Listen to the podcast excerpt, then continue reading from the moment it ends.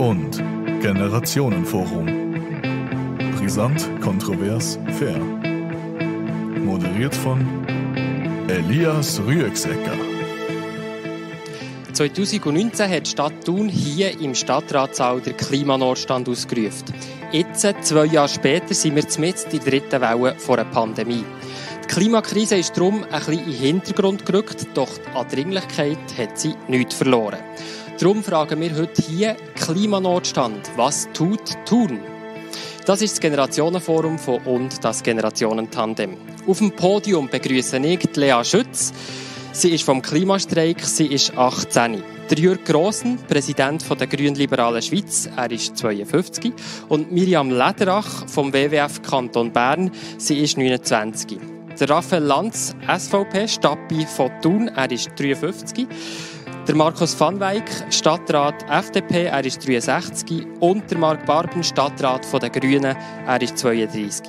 Technik Samuel Müller, Patrick Lichti, Annemarie Voss, Luc Marolf und René Stolz. Am Mikrofon Elias Rügsecker. Ja, guten Abend und herzlich willkommen hier aus dem Stadtratssaal in Thun.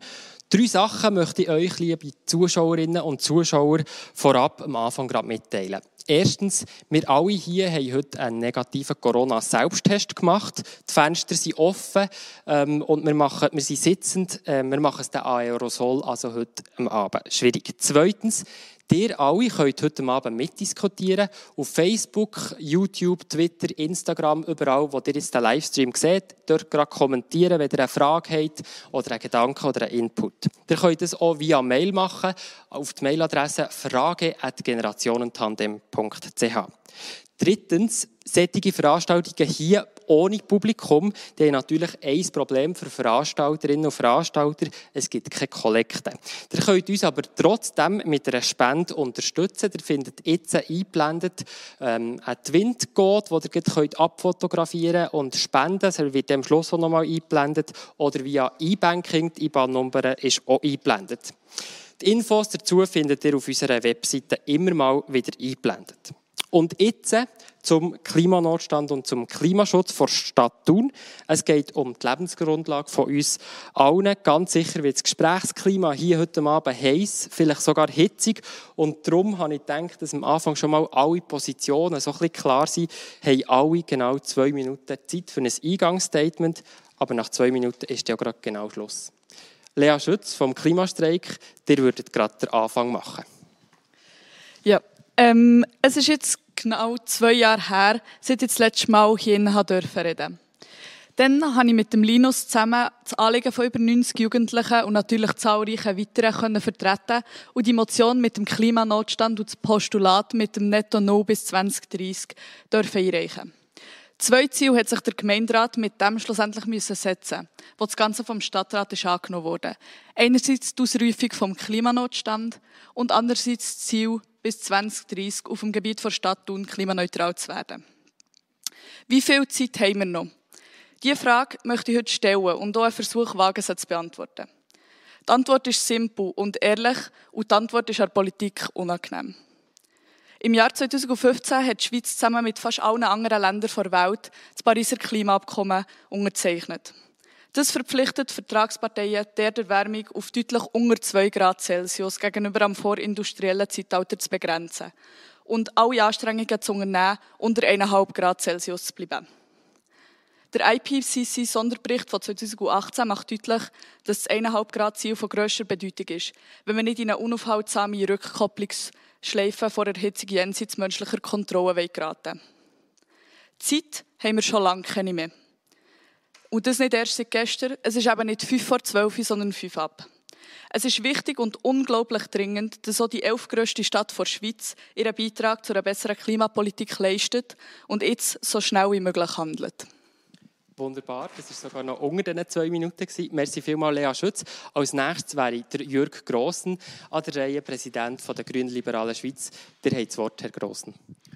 Ja, ich kann eigentlich äh, nahtlos an Lea Schütz anknüpfen. Es ist ganz klar, dass ähm, die Klimaproblematik ähm, sehr intensiv ist und sehr ernst zu nehmen ist. Und diesbezüglich bin ich extrem froh, dass einerseits die Schweiz das Klimaabkommen hat unterzeichnet und andererseits, ähm, dass der Bundesrat sich selber aber auch hat die, die Ziel gesetzt, bis 2050 spätestens Netto Null äh, zu erreicht haben. Und umso wichtiger ist es, dass die Klimastreikbewegung uns regelmäßig daran erinnert, weil das ist jetzt wirklich die Bewegung, die hat dazu geführt, dass endlich ein kleiner Anstoß ist passiert, dass auch das Parlament und äh, Zusammensetzung in den Parlament im, im nationalen Ebene und auch in den Kantonen sich verändern. Und das ist ganz wichtig, dass wir eine mehrheitsfähige Klimastrategie herüberkommen. Ähm, was die Stadt Thun unbedingt muss machen muss, ist im Bereich der Gebäude und der Mobilität alles daran setzen, dass eine Dekarbonisierung stattfindet, sehr schnell. Wer schneller ist, dort hat einen Wettbewerbsvorteil in dem Sinn, dass er dann weiss, wie man muss Netto-Null-Gebäude machen muss, was es für das braucht. Und in dem Sinn auch, dass es klar ist, dass man mit Elektromobilität in Zukunft umfährt, wenn es individuelle Mobilität ist und nicht ÖV und nicht mehr mit dem Verbrennungsmotor. Also das sind die wichtigsten Punkte, Elektrifizierung von dem ganzen System, das mit intelligenten Netzen machen, weil Technologien sind da, wir können Netto-Null erreichen und dort Stadt tun kann das. Wunderbar. Oder Jörg Grossen fasst sich kurz, noch unter zwei Minuten, das ist perfekt. Wahrscheinlich sind in diesem Fall die zwei Minuten ein bisschen zu lang bemessen. Miriam Lederach, WWF Kanton Bern, was ist euer Eingangsstatement? Thun hat die Dringlichkeit der Klimakrise anerkannt und hat den Klimanotstand ausgerufen. Weiter hat die Stadt Thun die Energie- und Klimakarte unterzeichnet und auch das ist ein lobenswerter und sehr wichtiger Schritt in Richtung Klimaschutz. Und heute Abend haben wir aber gemeinsam die Chance, noch mal genauer anzuschauen und die Frage zu stellen, lenkt das ähm, vor dem Hintergrund von der Dringlichkeit und auch der grossen Herausforderungen der Klimakrise? Wenn man beispielsweise im Bereich Gebäude und Verkehr ein genauer anschaut, dann sieht man, dass es in Thun sicher noch Luft nach oben gibt. Ähm, die zwei Bereiche Gebäude und Verkehr sind auch für einen Großteil der CO2-Emissionen verantwortlich. Und das Gute ist aber, dass man dort auf der Ebene der Gemeinde viele Kompetenzen hat. Beispielsweise kann die Stadt Thun dort richtige Anreize setzen ähm, und Velo- und Fußverkehr fördern, beispielsweise mit einem attraktiv ausgebauten Veloweg. Und ein zweiter Vorteil von lokalem Klimaschutz, den ich heute Abend betonen möchte, und der ist sehr wichtig, ähm, ist die Schnelligkeit. Oft können auf der Gemeindeebene äh, Massnahmen schneller umgesetzt werden als im Kanton oder auch auf der Bundesebene. Und genau dieser Vorteil muss genutzt werden. Denn wie auch Lea Schütz vorher gesagt es ist eigentlich klar, dass das Ziel Klimaneutralität vor 2050 erreicht werden Und das spitzt sich hier in der Schweiz noch zu. Und ähm, weil, wir, weil wir wissen, dass im Alpenbereich sich der Klimawandel etwa gerade doppelt so schnell wird abspielen wird. Miriam Lederach, merci vielmals. Als nächstes kommen wir zu den Akteuren von der Stadt Thun. Als erstes zum Stadtpräsident Raphael Lanz, bitte. Ja, merci vielmals. Guten Abend miteinander. Seit der Debatte zum Klimanotstand denke mir, ist relativ viel gegangen, und zwar auf verschiedenen Ebenen, so auf konzeptioneller Ebene haben wir den Grundlagenbericht erstellt zur Klimastrategie, der soll dann die Klimastrategie münden. Dort zeigt sich einfach, es ist wichtig, dass wir die Grundlagen haben, dass wir in der richtigen Reihenfolge auch ein bisschen planmässig vorgehen. Wir haben nachher äh, die planerischen Grundlagen, und das geht dann nachher auf Gebäude, was ja angesprochen wurde, die haben wir so vorgeschlagen, dass wir dort äh, sehr gut werden unterwegs sind, wenn der Stadtrat das so annimmt. Und schliesslich haben wir in vielen Bereichen ganz konkrete Schritte unternommen. Äh, der, der am meisten einschenkt, ist die Umstellung auf 100% Biogas. So haben wir die städtische CO2-Bilanz gerade halbieren Das ist, denke ich, sicher äh, ein guter Schritt. Aber wir wissen auch, man kann dort mehr machen. Tunerinnen und Tuner wissen zum Beispiel, es wird das Fernwärmenetz jetzt gerade ausgebaut.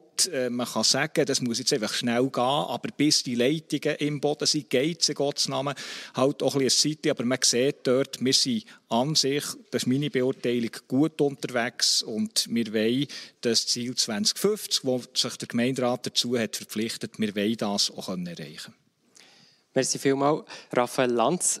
Marc Barben vom Stadtrat der Grünen hier in Thun. Der hat das Wort. Merci, guten Abend miteinander. Juni 2019, nach einem Nach dem Hertragen von einer zu Recht aufgebrachten, aber glücklicherweise sehr engagierten Jugend ruft der Stadtrat den Klimanotstand aus. Der Gemeinderat leitet in diesem Moment für sich noch nicht ab, das Gleiche zu machen, fordert gleichwohl aber anschließend alle Parteien im Stadtrat Klimamaßnahmen vorzuschlagen und einbringen. Im Sommer 2019 werden dann von den Parteien in insgesamt 155, 154 Massnahmen eingegeben. Circa zwischen 10 und 20 davon auch als Vorstöße eingereicht, um die politische Verbindlichkeit zu wahren. Im Mai 2020 ratifiziert der Gemeinderat Klima- und Energiecharta und anerkennt damit indirekt auch viele Anliegen der Parteien und der Klimajugend bezüglich Klimanotstand und anerkennt ausdrücklich den Klimawandel wie auch die Notwendigkeit, aktiv zu handeln. Im Juli 2020 wird dem Stadtrat ein Bericht und eine Auslegeordnung zu den 155 eingereichten Massnahmen vorgelegt. Und man merkt, Herzstück wird Klima- und Energiestrategie sein, die erarbeitet wird und Ende 2021 in diesem Jahr vorliegen soll. Meine Zwischenbilanz ist die Notwendigkeit und die zunehmende Dringlichkeit ist in Thun inzwischen unbestritten. In der Zwischenzeit sind einzelne Massnahmen umgesetzt worden, wie eben zum Beispiel der Ausbau von einem Veloverleihsystem, das voranschreitet, oder der Bezug von dem 100% Biogas bei städtischen Liegenschaften. Gleichwohl denke ich, müssen wir uns fragen, ob wir in Thun genug schnell vorwärts kommen in der Umsetzung von Klimamaßnahmen, ob die Priorität vom Klima in Thun richtig ist übersetzt worden oder ob mir allenfalls nötig ist, mehr städtliche Ressourcen auf diesen Bereich und Fokus zu legen. Merci. Vom Mark zum Markus van Weyck, Stadtrat von der FDP hier zu tun. Bitte. Guten Abend miteinander. Ja, wir haben, und das sind wir uns alle einig, wahrscheinlich ein Umweltproblem. Die öffentliche Hand kann, nein, muss mit Rahmenbedingungen äh, Situationen schaffen, die ressourcenleicht und nachhaltige Lebensstil begünstigen und insbesondere auch günstige Voraussetzungen schaffen, dass die Wirtschaft sich in dieser Richtung entwickeln kann. Städte sind nach, wie tun, Städte sind nach bei der Bevölkerung und können die Lebensweise oder die Wirtschaftsentwicklung optimal fördern. Ich bin überzeugt, dass es schlussendlich nicht nur Politik ist, wo die große Energiewende wird erzeugen, sondern es wird die Wirtschaft sein. So wie in fünf Jahren kaum noch Dieselfahrzeuge werden produziert werden, weil der Trend einfach anders läuft, werden auch in Thun, auch ohne Verbot, keine Ölheizungen wie bisher eingebaut werden. Politik muss hier auf allen Ebenen, also national bis kommunal, günstige Voraussetzungen schaffen, dass diese Entwicklung möglich ist. Trendwende erreichen wir nur mit Innovation, Fortschritt und guten Rahmenbedingungen und nicht mit starrer Verbotspolitik. Markus van Weyck, merci vielmals. Ähm, das Kompliment, dass Sie alle unter diesen zwei Minuten geblieben. Merci vielmals für den Eingang. Ähm, jetzt blenden wir zurück. Es ist Mittwoch, 26. Juni 2019. Zu Thun ist es draussen 34,4 Grad. Hier innen auch fast so heiß. Ähm, ich denke, die Stadtrat und der Stadtpräsident können sich da sicher auch gut daran erinnern. Und vor allem auch Lea Schütz. Äh, ihr seid dann hier als Vertreterin vom Klimastreik. Was kommt euch in Sinn, wenn ihr an den Abend zurückdenkt? Ähm, also für mich war es ein extrem spannendes Erlebnis. Gewesen. Es ist eine sehr hitzige und lange Diskussion gewesen. und ich denke auch gerade der Linus und ich während der ganzen Diskussion sehr angespannt gewesen, weil wir wirklich nicht haben können davon ausgehen, dass es ganz sicher angenommen wird. Ähm, es war immer ein Hin und Her gewesen. wir haben viel Spannendes gehört. Irgendwie, manchmal hat sich die Diskussion noch ein bisschen verloren und ja, uns sind einerseits Hoffnungen gemacht worden und vielleicht sind Hoffnungen auch ein bisschen zerstört worden, aber schlussendlich haben wir uns natürlich sehr können freuen, dass ähm, das Postulat und die Motion sind angenommen wurden und ja, das ist schon ähm, auch ein Höhepunkt von ähm, dem Klimajahr 2019 gewesen, auf jeden Fall. Ich möchte bei dem Stichwort Hoffnung bleiben. Mit welchen Hoffnungen bist du denn, seid ihr denn an diesem Abend heimgegangen? Ähm, einerseits natürlich, dass, ähm, dass der Klimanotstand ausgerufen wird, auch bedeutet, dass die Bevölkerung angemessen informiert wird, dass offiziell etwas geht, dass, ähm, dass man sieht, dass etwas geht und dass wir als Jugend, aber auch natürlich so etwas wie Klimagrosseltern, dass wir einfach ähm, können sehen, dass unsere Stadt sich verändert und auch beiträgt zu einem besseren Klima, zu einer besseren Klimapolitik in der Schweiz. Ist die Hoffnung bis jetzt erfüllt worden? Ich denke, auf jeden Fall ist viel gegangen. Also auch wir haben uns natürlich sehr gefreut über die 155 ähm, eingereichten Massnahmen, über all die Sachen, die sind passiert, wie Klimacharta und so. Aber auf der anderen Seite habe ich das Gefühl, ist zu wenig passiert und es ist noch zu wenig schnell. Und vor allem, was unser grösstes Anliegen ist, ist schon, dass ähm, die Bevölkerung eben besser informiert wird, dass wir offiziell besser informiert werden und dass man ähm, das Stichwort Klima vielleicht auch auf der Startseite vor Stadt Thun findet und nicht erst, wenn man sucht. Das wäre ein konkreter kommunikativer Vorschlag, den wir vielleicht später noch diskutieren können. Markus van Weyck, ihr seid dann an diesem heißen Abend auch hier gewesen, aber gegen den Klimanotstand. Jetzt im Rückblick, wäret ihr heute auch noch mal dagegen? Noch mal ganz kurz zu dieser Frage. Inhaltlich äh, haben wir sehr viele deckungsgleiche äh, äh, Punkte, die ich muss sagen, die können wir vertreten. Die Form des Notstand haben wir einfach als, als schwierig empfunden. Ich denke, es gibt andere Möglichkeiten, um genau das gleiche Ziel zu erreichen und genau gleich schnell zu erreichen. Darum haben wir diesen Notstand als schwierig empfunden. Und das würden wir heute Das wahrscheinlich genau gleich Okay. machen. Die FDP Thun hat dann eben auch wie die anderen Parteien äh, Massnahmen eingegeben, im Gemeinderat Vorschläge gemacht, was man könnte machen. Die FDP hat 10 Massnahmen eingegeben von diesen 155. Aber wisst ihr, was das Problem mit euren Massnahmen war? Ja, sagen Sie. Das Problem war, fünf davon hat der Gemeinderat gerade ganz abgelehnt. Also hat Kategorisierungen gemacht. Der Rot heisst, der Gemeinderat lehnt es ab oder sagt nicht die Kompetenz der Stadt. Äh, Gelb heisst, wird geprüft. Und Grün heisst, ja, wird gemacht, machen wir. Fünf so direkt rot und fünf waren gelb. Jetzt entweder sind eure Vorschläge nicht so gut oder der Gemeinderat sieht etwas falsch. Ja, ich glaube nicht, dass der Gemeinderat äh, etwas falsch sagt. Aber wir haben Massnahmen vorgeschlagen, die eben nicht nur äh, kommunal gelten, sondern vor allem auch regional. Auf das können wir wahrscheinlich nachher noch zu reden, oder sogar national. Und ich denke, das ist auch ein Punkt, den man muss anschauen muss. Wir können Thun nicht begrenzt anschauen, sondern wir müssen wahrscheinlich bei grossen Massnahmen müssen wir über die Stadtgrenzen hinaus schauen und gewisse Massnahmen eben mit der Region, mit dem Kanton und mit dem Bund, allenfalls sogar international, können lösen Also so frustriert sind wir nicht. Okay, merci vielmals. Marc Barben, äh, gerade nebenan. Für die Grünen ist die Ausrufung vom Klimanotstand natürlich ein Riesenerfolg gewesen. Und das im gleichen äh, Jahr, wo die Andrea Dömeron, die erste grüne Gemeinderätin hier zu tun war. Sie hat ihre Arbeit in diesem Jahr auch aufgenommen. Jetzt hat er aber müssen beweisen, dass ihr da etwas könnt. Was haben die Grünen seit 2019 betreffend Klimaschutz tun konkret bewiesen?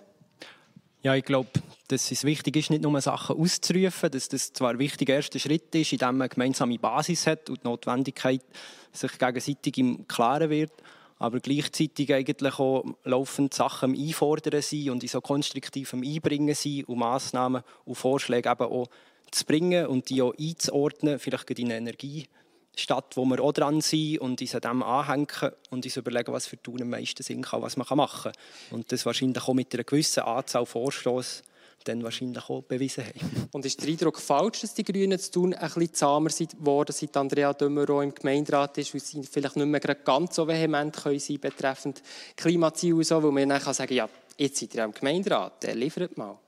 Also ich habe den Eindruck jetzt nicht im Sinne von Zahmer, aber wir sind jetzt halt vielleicht ein bisschen äh, mehr involviert auf verschiedenen Stufen. So. Eine, pragmatische Antwort. Ähm, Im Vergleich zur FDP hat er ein bisschen mehr Massnahmen eingereicht, 28. Aber wisst ihr, wer noch mehr Massnahmen hat eingegeben?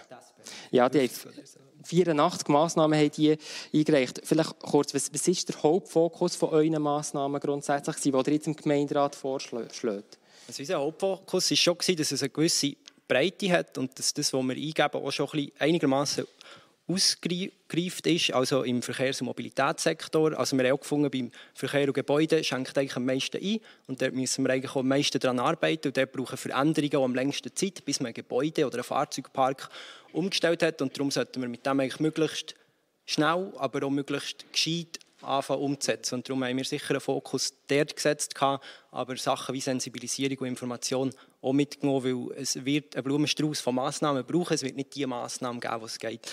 Und wir haben auch sehr stark gefordert und gewünscht, dass es eben, wir haben es zwar Klimamasterplan genannt, aber ob es jetzt Klimamasterplan oder Klima- und Energiestrategie heisst, ist gleich, aber dass man einfach ein ein Werk schafft, das ich alles kann einordnen kann und damit man einfach ganzheitlich in eine sinnvolle Richtung kann arbeiten kann.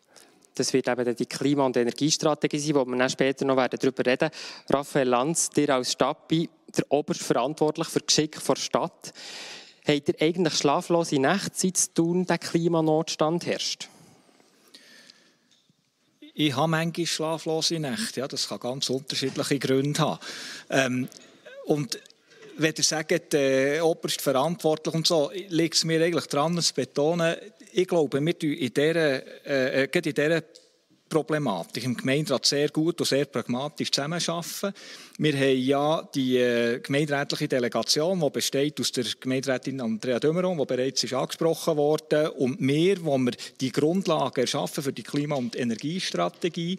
Und das muss man sich unsere Diskussionen nicht so vorstellen, dass immer die einen sagen A und dann sagen die anderen Z. Oder sondern wir probieren wirklich gute Lösungen zu finden. Und was unser Bestreben ist, ist eigentlich auch das, wir müssen Massnahmen ergreifen, die wir überhaupt können, wo wir zuständig sind, aber wo der Hebel am grössten ist, dass wir unsere Ressourcen, die wir haben, die wir müssen einsetzen, dass wir die möglichst effizient einsetzen. Und das ist schon angesprochen worden, dass natürlich Gebäude und der Verkehr, die, die stechen dort raus. Es hat andere Massnahmen bei diesen 155, wo ich jetzt würde sagen, die sind selbstverständlich auch wichtig, aber die werden nie so einschenken, wie wenn man gewisse Massnahmen im Bereich Mobilität und auch Gebäude treffen. Mhm.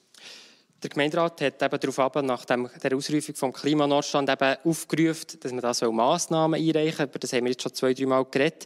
Ähm, Im August 2020 hat die Stadt gesagt, man tut bei den eigenen Gebäuden den CO2-Ausstoß äh, man da reduzieren, der Förderfonds Energie, über das wird wieder neu nachgedacht und eben das mit dem Biogas, mit dem Biogas, das wir auch schon erzählt haben. Im Hintergrund haben jetzt die Arbeit an der Klima- und Energiestrategie angefangen zu laufen.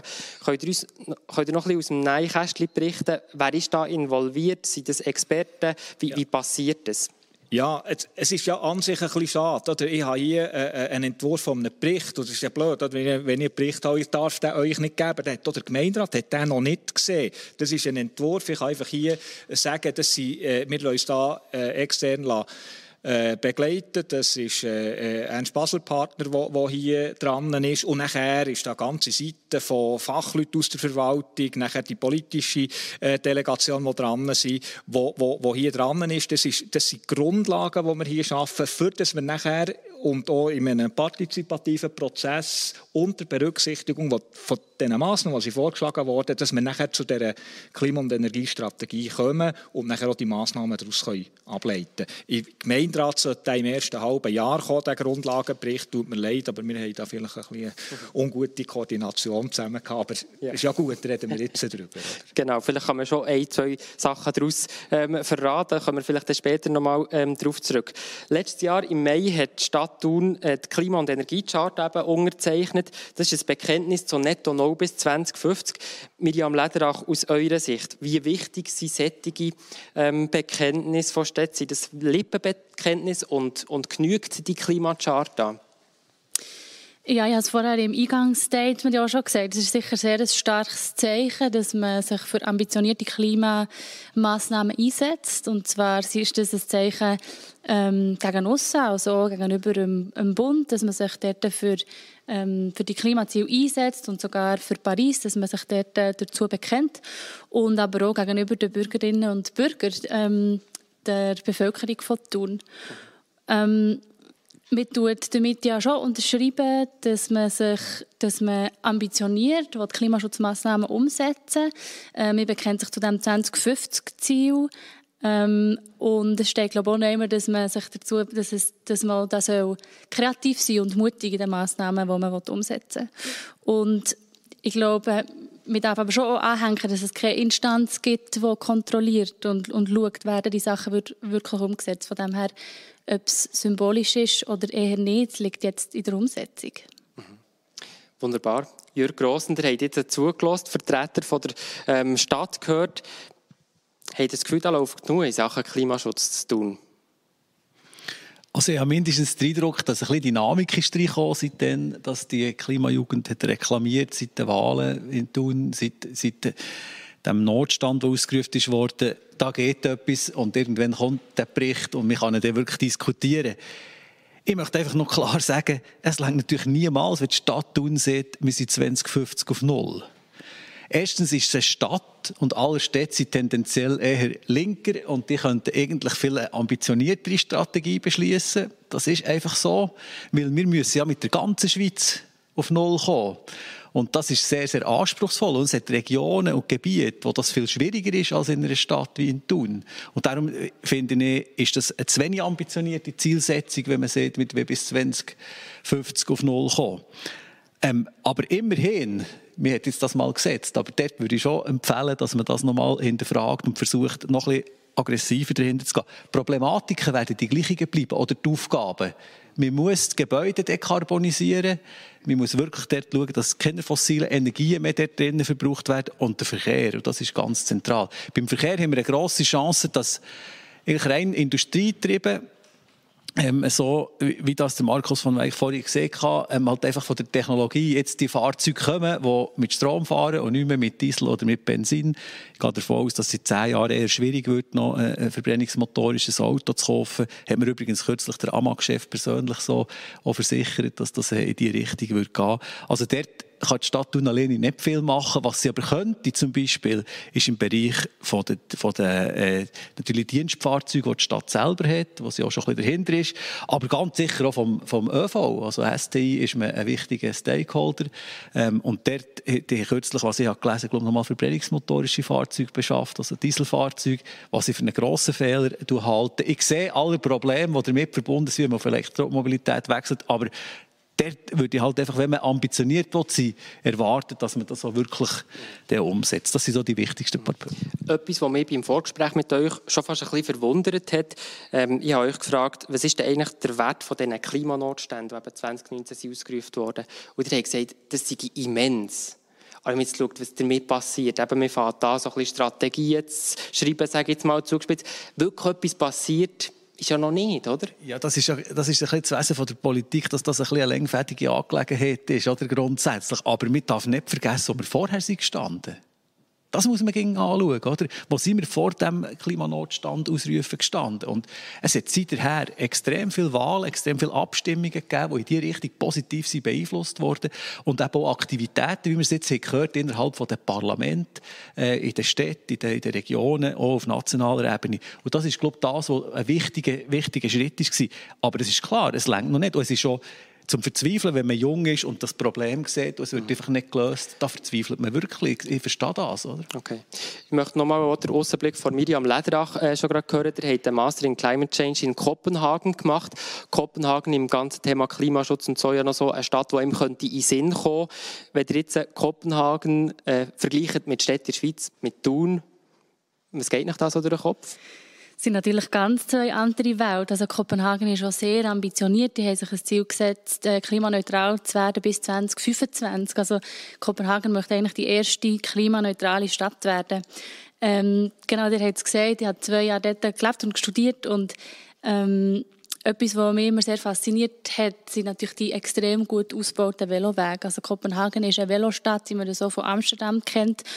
Und sie haben sich zum Beispiel zum Ziel gesetzt, dass 50 Prozent von allen Wegen zur Arbeit und zur Schule mit dem Velo gemacht werden und oder mit dem ÖV und dort haben sie, das hat, immer, hat, mich, hat, mich, hat mich super gedacht, haben sie eingeführt, dass man im S-Bahn-Netz das Velo gratis mitnehmen kann, dass man die kurzen Wege immer mit dem Velo macht. So.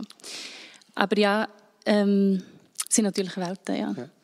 Es sind Welten. Mit diesen Einblick aus ähm, Kopenhagen kommen wir zurück auf Thun und äh, auch nochmal ans Publikum gerichtet. Was denkt ihr dazu? Was sind eure Meinungen? Schreibt eure Fragen an frage.generationentandem.ch oder auf den Social Medias. Jetzt drei ganz kurze Fragen und dann kommen wir in den nächsten Teil rein. Ihr habt äh, drei Kärtchen, ein rotes, das heisst Nein, ein orange, das heisst Jein und ein ähm, grünes, das heisst Ja. Und eigentlich nochmal zum Abschluss von diesem Block die erste Frage. Ist die Ausrufung vom Klima Klimanotstand in Thun 2019 das Richtige gewesen. Jetzt könnt ihr euer Kärtchen haben. Wir haben, hier, ja, wir haben hier grün, grün, ein rot und der Raphael Land sagt Jein. Ihr seid dann selber auch dagegen gewesen, aber es war noch so schwierig. Gewesen. Könnt ihr da noch ein Stichwort dazu sagen? Ja, ich kann gerne etwas dazu sagen. Ähm, ich teile äh, die Auffassung, dass die ganze Klimajugend etwas bewirkt hat in der Politik. Aber ich bin gleich noch immer der Meinung, aber das, man kann natürlich mir vorwerfen, oder dem Gemeinderat vorwerfen, man hat ein bisschen formalistische Sichtweise, dass das Institut vom Notstand, das sofortiges Handeln, außergewöhnliche Situation, außer Kraftsetzung vom parlamentarischen Weg eigentlich vorgesehen, dass das, der Notstand, also wenn man es so versteht, nicht wäre gegeben gewesen. Jetzt, ich habe auch schon zur Kenntnis genommen, es war mehr ein politisches Zeichen gewesen. Und von dort her ähm, tut ja der Gemeinderat sagen, wir glauben, dass wir äh, äh zu dieser Klimaneutralität sollen kommen Und darum sage ich, mit dieser Begründung Jein. Jein. Wir kommen zur nächsten Frage ähm, und sind gespannt, ob es dort auch noch mal für jemanden ein Jein gibt. Hat die Stadt Thun seit 2019 in euren Augen genug gemacht? Wir haben hier aus dem Stadtrat zweimal ein Jein und auch hier ein Jein. Der Raphael Lanz muss natürlich ein Ja sagen. Ähm, Lea Schütz, der sagt aber klar Nein. Warum?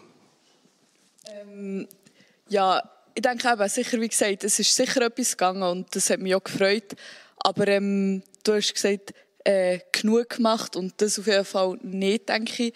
Schon nur ähm, unsere Motion hat ist äh, die Forderung, dass die Bevölkerung angemessen informiert wird. Und das Gefühl habe ich als Anwohnerin von Stadt Thun überhaupt nicht bekommen.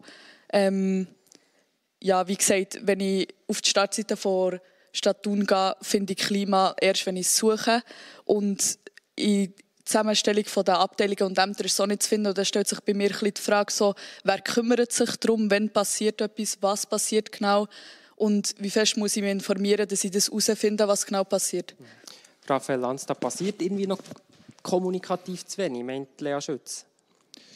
Ja, das, oder bei Kommunikation kann man ja immer sagen, es sei zu wenig. Äh, ich glaube nicht, dass das Thema Klima und Klimaveränderung zu wenig Stellenwert hat in der, in der Kommunikation, ganz generell. Und die Leute, die sich informieren, die sind auch informiert. Aber es ist für eine Behörde übrigens noch schwierig, äh, die Leute wirklich zu informieren, weil wenn jemand nicht eine Grundbereitschaft mitbringt, sich zu informieren, dann sind die Leute manchmal schwierig zu erreichen. Aber was ich noch sagen will, es geht ja nicht nur darum, dass wir kommunizieren über Klimawandel, Folgen und so weiter, sondern es geht auch darum, dass wir beispielsweise in Mobilität, für das Beispiel zu nehmen, auch Alternativen aufzeigen. Wir haben jetzt mit dem Bike-Sharing-System, das wir haben gemacht haben, wo heute haben wir gerade übrigens, das ist ein guter Zufall, äh, kommuniziert 175 äh, Veloparkplätze mehr in der Innenstadt. Und es geht ja auch darum, dass wir solche Sachen kommunizieren, die den Leuten aufzeigen, zum Beispiel in diesem Fall, dass man das Velo nehmen statt das Auto, was wir ja gut finden.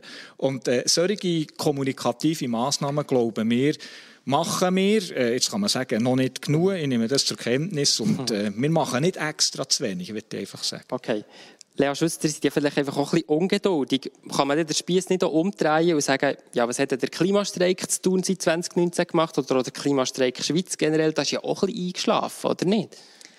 Ja, das kann man schon so sagen. Also ich denke auf jeden Fall, ähm, dass beim Klimastreik nachdem, oder vor allem im Jahr 2020 weniger ist gelaufen, natürlich vor allem verschuldet der Pandemie ähm, leider. Ähm, ja, nicht gerade nichts haben wir gemacht. Also zum Beispiel, wir haben uns sehr ausgeweitet auf das ganze Berner Oberland, probieren jetzt so in Spiez den Klimanotstand auszurufen. Ähm, haben regelmässig da das Critical Mass, also am Freitag mit dem Velo, wo es auch immer wie mehr TeilnehmerInnen gibt. Und natürlich ähm, am 21. Mai wird das Strike for Future nachgeholt mit ähm, verschiedenen AkteurInnen.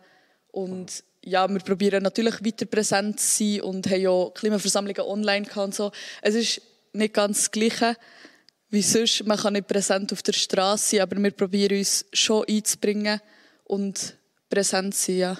Mhm. Raphael Lanz, ich habe bei der Recherche neu gelesen, wo ihr ähm, im August 2019 gesagt habt, ihr wollt den Klimastreik aktiv in dieser Arbeit einbeziehen. Wie macht ihr das im Moment? Wir haben ja die äh, Stadtratsfraktionen einbezogen. Wir wissen auch, dass da gewisse Verbindungen sind. Und wir Zum Klimastreik? Ja, genau. Ähm, und äh, das müsste sonst Lea sagen, inwiefern dass sie sich dort äh, auf diesem Weg können einbringen können.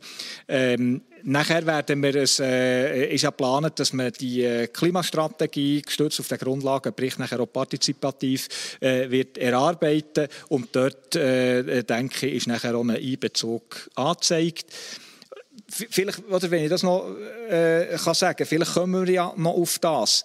Aber ich habe manchmal so ein bisschen den Eindruck, einfach das, was wir machen, ist jetzt für, für Klimastreikende ist einfach grundsätzlich zu wenig. Mhm. Oder, wenn wir so, wie Jürgen Grossmann gesagt wir haben gesagt, 2050 wie der Bund, wie Paris, wie also, jetzt der Kanton eine Verfassung hat. Oder? Und dann sagt man nachher, das ist zu wenig.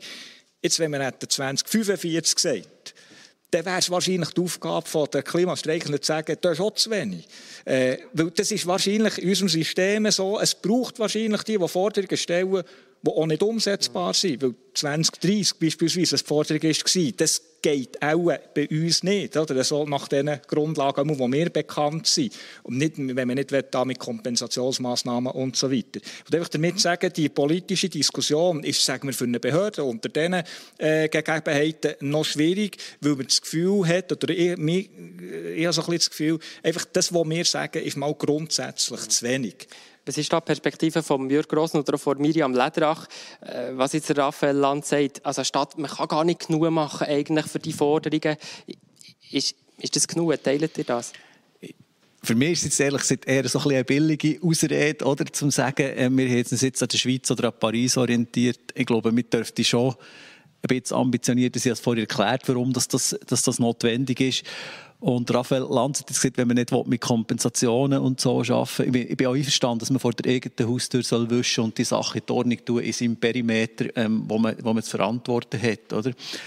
Aber für das ist es auch wichtig, wenn man von 100% Biogas redet, dass man dann nicht irgendwie das mit Zertifikat macht, sondern dass das physisch Biogas ist, das physisch daherkommt. Und das ist sehr, sehr schwierig. Ich wollte nur damit sagen, es sind noch ganz andere Herausforderungen, wo viele von uns noch gar nicht daran denken.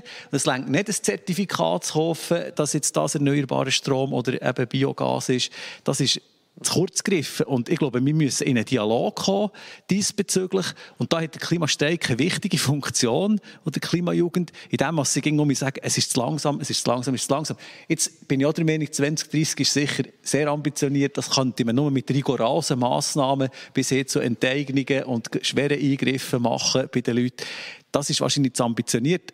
Aber ich finde es gut, dass es jemand hat, der das so verlangt. Und ich würde einfach warnen davor, nur zu sagen, ja, das ist dann ihre Aufgabe, die müssen so gleich noch schauen, können wir nicht noch ein bisschen verschärfen. Raphael Lanz, kurz, ja. Ja, äh, einfach noch eine kurze Replik. Oder genau wegen dem, Jürgen Grossen, ist es ja wichtig, dass wir jetzt so die konzeptionellen Grundlagen machen. Weil wir stellen fest, genau das, was du gesagt hast, oder? es ist noch wesentlich, wenn wir die Elektrifizierung fördern wollen, dann müssen wir ja Netz haben, oder? Wo, wo, wo das nachher auch aushalten. Wenn wir Solarstrom fördern wollen, und das zeigen nachher die Grundlagen, dann brauchen wir dort nachher auch äh, äh die, die, oder die Sonne scheint mehr im Sommer als im Winter und so weiter. Strom wird mehr im Winter gebraucht, wegen der Wärmepumpen und so weiter. Und das, darum ist es wichtig, dass wir die konzeptionellen Grundlagen Grundlagen machen, dass wir nachher in richtigen Reihenfolge die richtigen Massnahmen rechtzeitig treffen können. Aber verstehe ich es richtig? Das heisst doch eigentlich, dass vor 2019 in der Stadt konzeptionell nichts passiert zum Thema Klimaschutz? Nein, das würde ich, also in dieser, in dieser äh, Schärfe würde ich das nicht sagen. Aber es ist ja so, wir haben vorher haben wir keinen Absenkpfad gehabt. Das ist mhm. unser Ziel. Wir wollen das. Wir wollen nachher ja auch messbare Zwischenetappen können machen Und es ist richtig, aber das mhm. haben andere auch nicht gehabt. Das haben wir vorher nicht gehabt. Mhm. Und gleichzeitig längt es uns nicht einfach zu sagen, komm, wir einfach irgendeine Kurve zeichnen, äh, äh, die nicht realistisch ist, ja. sondern wir wollen das richtig machen. Und das ist eigentlich das Bestreben vom okay. Gemeinderat. Beim Klimaschutz gibt es ja ganz viele Akteurinnen und Akteure auf vielen Ebenen zuerst mal jede und jeder Einzel, der etwas kann oder soll machen, nicht die Gemeinde, ähm, der Kanton, der Bund. Nachbarländer, Europa, die ganze Welt. Ähm, es ist alles ein bisschen schwierig, welche Massnahmen soll auf welcher Ebene passieren. Darum die Frage in die ganze Runde. Was ist denn jetzt genau die Rolle von einer Stadt, von einer Gemeinde? Weil ich das Gefühl, das ist jetzt im Moment genau die Frage, die sich eben die Stadt überlegt. Was ist denn die Rolle, die eine Stadt übernehmen kann? jetzt gerade so eine Stadt wie Thun kann auf jeden Fall probieren, ein Vorzeigen, äh, eine Vorzeigestadt zu werden und ähm, eine Modellrolle zu übernehmen und irgendwie auch ähm, eine Vorreiterrolle zu übernehmen und zu zeigen, dass sie den Klimanotstand ernst nimmt, dass sie die Klimajugend ernst nimmt und dass sie vielleicht auch Massnahmen ähm, umsetzt, die andere Städte noch nicht haben, mhm. gewagt umzusetzen. Marc van Weyck, wie seht ihr das? Was, was kann eine Stadt machen? Also, ich habe schon in der Einleitung gesagt, die Stadt ist eigentlich nach beim Bürger. Und Jürgen Grossen hat vorhin etwas Wichtiges gesagt. Er hat nämlich gesagt, der Dialog ist wichtig. Und ich glaube, die Stadt hat am einfachsten, wenn man nachher den Kanton anschaut oder den Bund, eben mit seinen Bürgern in Kontakt zu kommen und Massnahmen. Und ich bin überzeugt, dass, und ich weiss es auch, dass die Stadt schon viele Massnahmen gemacht hat. An Kommunikation kann man schaffen, da denken wir äh, wahrscheinlich gleich. Das kann man noch besser machen. Aber dort, dort ist die Aufgabe der Stadt, dass sie eben mit den Bürgern zusammen ihre Massnahmen äh, vorbereitet, sie erklärt auch und entsprechend auch überbringt. Und ich denke, das ist ein wichtiger Punkt. Also nach beim, bei der Bürgerin, beim Bürger, das ist der Vorteil der Stadt. Ähm, wie, wie seht ihr das? Was kann die Stadt machen in Abgrenzung zu Kanton, Bund und so weiter? Wenn ich kurz darf, also ich finde es extrem wichtig. Mich kann ja zum Beispiel das, sagen wir mal, das Langsamverkehrskonzept ist eine städtische Angelegenheit und ich finde jetzt tun nicht schlecht, aber es ist sicher jetzt auch nicht eine Velo-Vorzeigestadt, oder? Und es ist von mir aus gesehen ohne Fehler hat man Parkhäuser mit in die Stadt hineingebaut für die Autos. Das ist etwas, wo ich total dagegen bin. Und zwar überall. Es ist nicht richtig, dass man mit dem Auto in die Innenstadt fährt. Und deswegen hat man dort nicht sehr langfristige Perspektiven aus meiner Sicht. Ich bin überzeugt, in Kopenhagen würde ich das nicht gemacht. Das, das ist sein Fehler gewesen, das hat man jetzt gemacht. Aber ich könnte mir wenigstens jetzt mit einem guten Langsamverkehrskonzept wirklich dazu äh, beitragen, dass die Leute eben wirklich lieber nicht das Auto nehmen, für in die Stadt zu gehen. Denn was wichtig ist, ist die städtischen Gebäude, also alles, was an, an, an der Stadt gehört, das müssen schnellstmöglich und dann müssen wir nicht warten. Ja, also ich sage, in den nächsten paar Jahren muss für jedes Gebäude ein Konzept da sein, wie man es netto auf Null bringt. Und zwar ganz konsequent. Das heißt, jede Fläche, die sich eignet, ist photovoltaisch.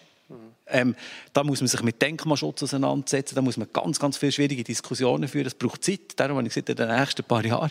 Das, das heißt, überall, wo Parkplätze sind, muss es Anschluss geben für Elektroauto, wo man kann, immer dort, wo Langzeit parkiert wird, muss man können die Auto laden.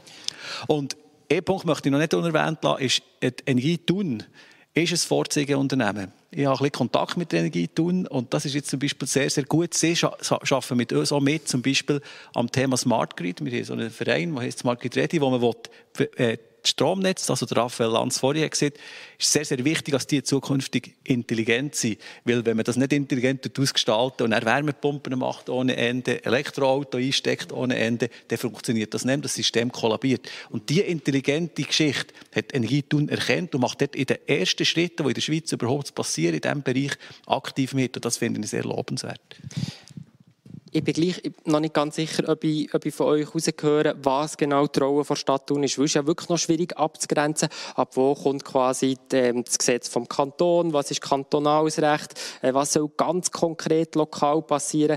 Ähm, Mark Barben, seht ihr das nicht einfach als brutal schwierig an? Eigentlich die Diskussion hier zu tun macht auf eine Art gar nicht so mega Sinn, weil wir es gescheiter auf dem Kanton oder auf der Bundesebene anschauen. Nein, ich glaube, es muss auf jeder Ebene funktionieren und wir haben den gleichen ziemlich grossen Spielraum als Gemeinde. Man muss sich schon einbetten in die übergeordneten Gesetze, aber innerhalb von der hat man viel. Wir haben die kommunalen Gebäude, die man ausstatten kann. Man kann dort eine Gebäudestrategie machen, Sachen beziehen. Man hat ein Baureglement, kann Energievorschriften machen, wo das zugelassen ist. Man kann den ganz Langsamverkehr ausbauen und schauen, dass der attraktiver und sicherer ist, damit die Leute auch wirklich das machen wollen und das auch brauchen. Man kann eben schauen, dass mehr erneuerbarer Strom hier produziert wird und auch verbraucht werden mit denen.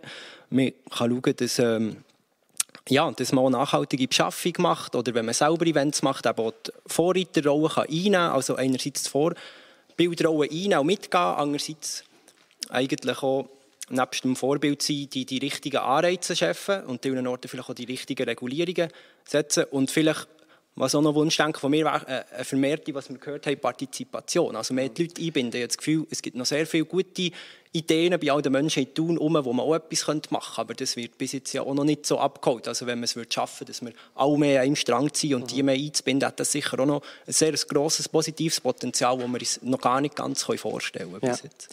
Raphael Lanz, äh, die 155 Massnahmen, die die äh, verschiedenen Parteien eingegeben die hat er ja vom Gemeinderat ähm, beantwortet und äh, in dem Sinne relativ genau angeschaut. Was mir einfach ist aufgefallen, wenn ich das durchgeschaut habe, ist, dass an vielen Orten steht, das ist nicht Aufgabe der Stadt, eben weil es quasi in übergeordnetem Recht eingebettet ist und so weiter.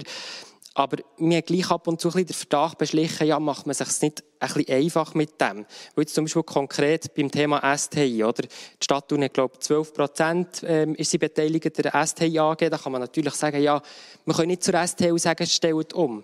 Aber ich fantasiere, der Stadtpräsident könnte öffentlichkeitswirksam mit dem Chef von STI zusammensitzen und sagen, wir erwarten von dir, dass dir kein Diesel mehr anschafft, wir erwarten das und das. Also eben, das wäre der Spielraum, den Mark Barben gesagt hat.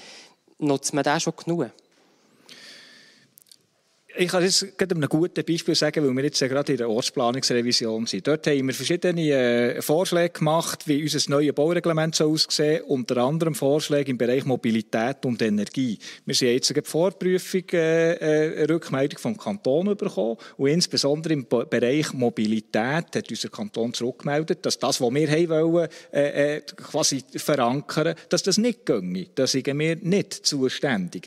Bei Energie haben wir häufig die Diskussion, Kanton, äh, da haben, kennen die äh, Stadträte natürlich, Label 2000 Watt, SNBS und was es da alles gibt. Und dann kommt die Idee auf, könnte man den nicht im Baureglement verankern, dass man so ein Label müsste, müsste haben darf man nicht nach unserer kantonalen Gesetzgebung, selbst wenn wir das wetten. Und darum ist halt, äh, das nicht einfach eine, eine Ausrede, es ist nicht mal so, dass wir das nicht probieren, aber wir müssen so Zuständigkeiten halten. Und jetzt noch zum Beispiel STI, weil ich denke, das kommt wahrscheinlich, dort ist ganz grundsätzlich so, wir tun das sehr begrüßen, dass sich die STI dort Gedanken macht in Richtung Elektrifizierung, aber auch in Richtung Wasserstofffahrzeuge. Das Problem, das die STI hat, da haben wir, äh, sind wir auch in einem Briefwechsel mit der STI gewesen, sie wegen dem, weil wir eigentlich das Anliegen haben, ist, dass es für sie nicht finanzierbar ist offenbar nach den jetzigen Finanzierungsgrundsätzen auf Bundes- und Kantonsebene.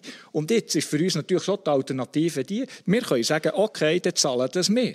Aber das sage ich dann einfach als Stadtpräsident, wieso sollten wir jetzt für etwas zahlen, wo wir nicht zuständig sind für die Finanzierung? Das ist nämlich eine Bundes- und Kantonsaufgabe und dort könnte der Bund und Kanton könnte und müsste dort wahrscheinlich Massnahmen ergreifen. Aber ich kann noch einmal sagen, es ist nicht so, dass wir das nicht wetten, aber wir sind auch gebunden, die Rahmenbedingungen. Okay, Miriam Lederach Bach möchte etwas sagen. Ja, genau. Der hat jetzt gerade angesprochen, dass es zum Teil Massnahmen gibt, die laut, Bund, also laut Bundesebene oder vom, vom Kanton wie nicht möglich sind.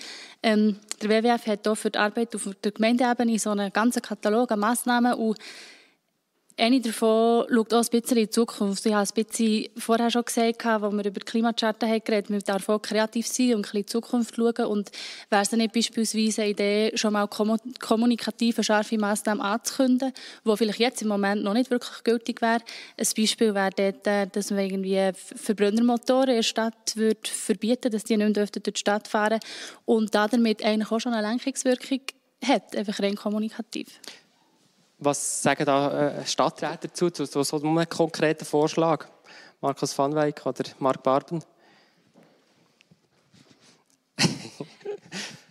also Kommunikation im Voraus äh, hat so seine Tücken. Ich denke, wenn man da sagt, äh, dass man sagt, Verbrennungsmotoren außerhalb der Stadt, äh, ja, aber innerhalb der Stadt das ist ein, äh, würde sagen, ein rechter politischer Prozess, wo das wird aus, äh, wo, wo da würde eingesetzt werden. Ich denke, dass, dass Kommunikation in anderen Bereichen viel stärker muss äh, angeschaut werden. Nämlich äh, bei ST bin ich überzeugt, da könnte, da könnte Stadt Thun als wichtiger Standort für die ST da könnte mehr Druck äh, aufbauen.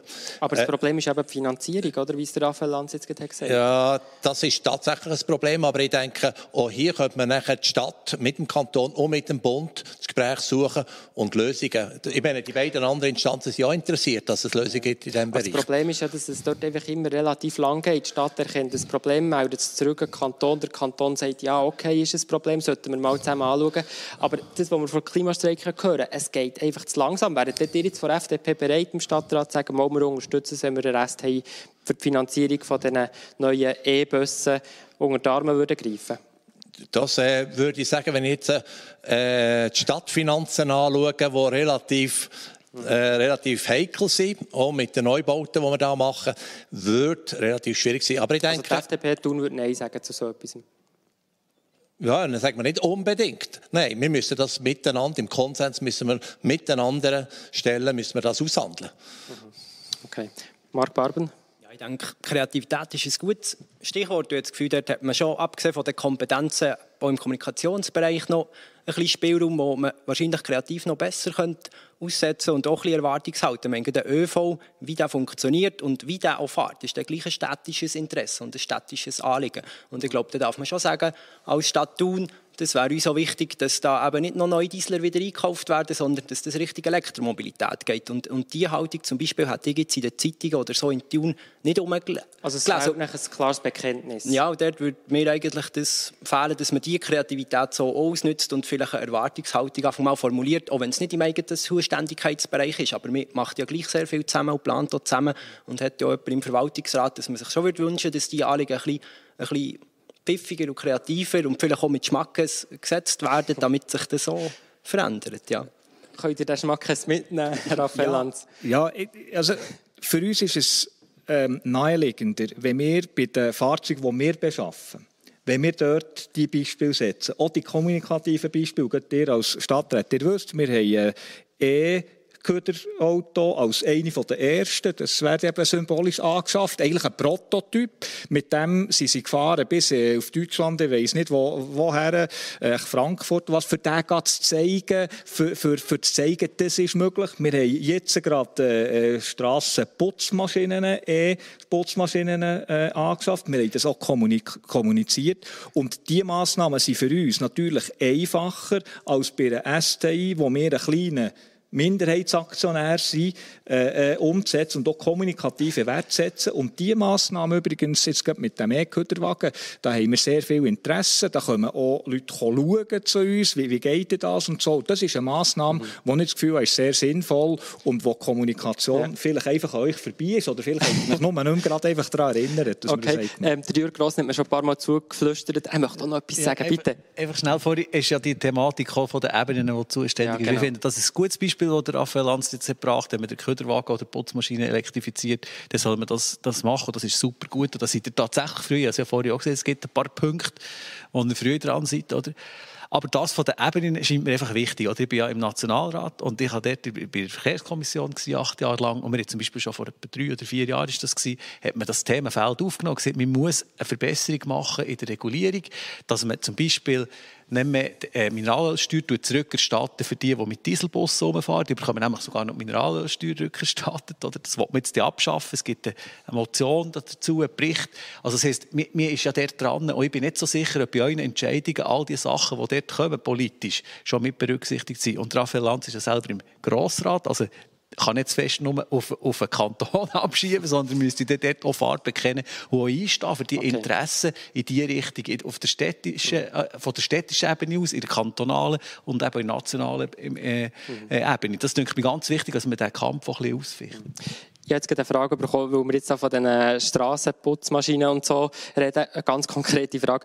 Plant die Stadt Thun eigentlich irgendwann nochmal Wasserstoffputzmaschinen ähm, anzuschaffen? Hat da jemand gefragt.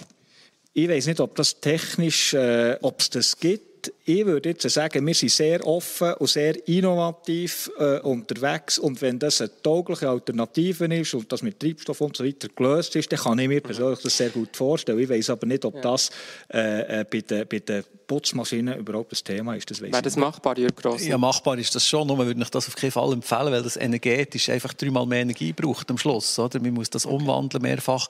Und da ist halt einfach, ich sage, eine Putzmaschine hat eine beschränkte Reichweite und das kann man gut batterieelektrisch machen. Mhm. Hingegen bei Schwerverkehr, der weit fährt, ist Wasserstoff durchaus ein Thema. Einfach ja. so viel. Wir haben jetzt in diesem Block eigentlich über Verantwortung diskutiert. Also wer hat Verantwortung für welchen Teil des Klimaschutzes? Und mir kommt es gleich manchmal ein bisschen vor, dass es ähnlich ist wie bei den Corona-Massnahmen, wo man diskutiert über die Eigenverantwortung und die Verantwortung, aber auch vom Bund und so weiter. Lea Schütz, wie schaust du das an? Wir, wir reden darüber von Verantwortung wir haben ein paar Mal gehört, ja, wir haben Verantwortung bis da, dann fährt die Verantwortung von der anderen Person an. Wie kann man denn, welchen Umgang würdet ihr euch wünschen mit Verantwortung? Ja, ich denke, dass eben, ähm, die Verantwortung wie auf allen Ebenen muss stattfinden. Also der Bund hat logisch die Verantwortung, Kanton, aber eben auch eine Stadt hat eine Verantwortung und vor allem hat eine Stadt auch eine Verantwortung gegenüber sich selber. Ähm, es muss ja irgendwie das Ziel sein, dass die Stadt tun ähm, ja ihre Schönheit auch wahrt und irgendwie auch die Lebensqualität wahrt und verbessert und man, man kann und darf sicher auch Visionen haben, wie es in 20 Jahren sein soll und dass wir bessere Velowege haben und sicherere Velowege vielleicht auch für Kinder haben und aber schlussendlich auch, dass ähm, die Stadt Thun die Verantwortung wahrnimmt, die Einzelverantwortung auch zu fördern bei den Anwohnerinnen und ähm, ja, vielleicht auch die, die Sachen, die es schon gibt, äh, Elektro Ladestationen oder Carsharing und ähm, Public Bike und so, dass das aber auch sichtbarer wird und dass, dass man mehr darüber informiert wird, dass es das überhaupt gibt. Okay, merci vielmals. Raphael Lanz hat bei dem Vorgespräch ähm, so ein bisschen gemerkt, dass man zu tun jetzt wirklich wartet auf die Klima- und Energiestrategie, die der Gemeinderat im Moment erarbeitet. Wir haben schon ein paar Mal über das geredet die sollte jetzt noch 2021 vom Gemeinderat verabschiedet werden. Dann kommt das Geschäft in den Stadtrat, äh, gehe ich davon aus. Oder? Ähm, was könnt ihr schon zwei, drei Stichworte verraten? Was wird in dieser Strategie innen stehen? Was, was sind die Würfe dort drinnen? Also es hat einfach verschiedene Bereiche, wir haben ja die angesprochen, die ganz zentral sind. Äh, Gebäude, Mobilität, Strom. Äh, ganz wichtig, also wenn wir äh, beispielsweise wird sicher ein Thema sein, die ganzen Heizungen, äh, wie wird künftig geheizt, dort sind wir dran, Fernwärme, das wird nachher so sein, ich gehe jetzt mal davon aus, dass die Wärmepumpen eine größere Rolle werden spielen, was aber mehr Strom braucht, vor allem im Winter, wo wenig Solarstrom produziert wird.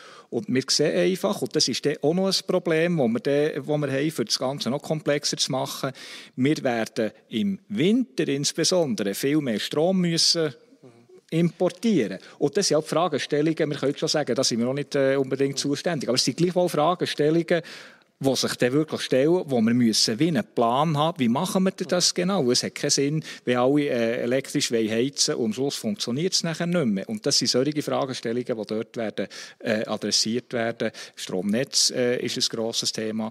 Bei der Mobilität die E-Tankstellen, ist vorher gesagt worden, oder? da sagen uns die Experten, wir brauchen 120 E-Tankstellen in Thun. in Thun und etwa 25 Schnellladen-Tankstellen, äh, äh wo einfach die Leute diesen Komfort erwarten, mhm. finde ich auch richtig, äh, äh, weil sie sonst vielleicht die E-Fahrzeuge gar nicht kaufen. Also Aber das heisst jetzt konkret, etwas für etwas herauszugreifen, die Stadt Thun wird mit im Rahmen von der Klimastrategie massiven Ausbauen bei den E-Tankstellen.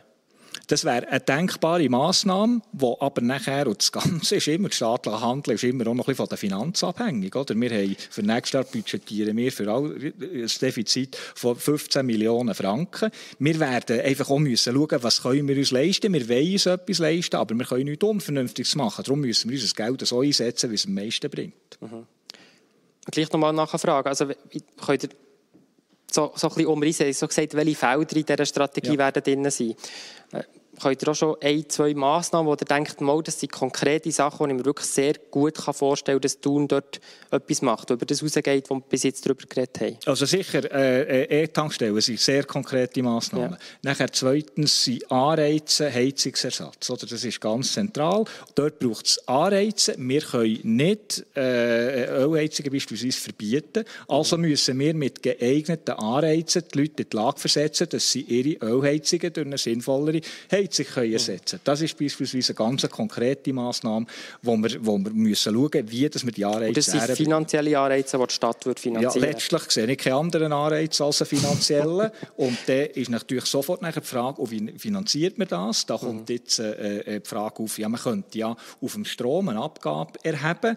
Das hat einfach seine Nase, dass wenn der, der jetzt einen Solarstrom äh, hat gemacht und eine Wärmepumpe, darum mehr Strom braucht, jetzt noch muss eine Abgabe zahlen, mhm. dann irgendwie beißt sich dann dort nachher mhm. Katzenschwanz. Also muss man nachher dort auch wieder einen sinnvollen Mechanismus finden, mhm. für das nicht die nachher auch noch bestraft mhm. werden, die schon das Richtige machen. Also gehört E-Tankstellen betreffend Heizen, dass man dort würde Anreize schaffen würde. Könnt ihr noch ein, ein Beispiel mehr bringen?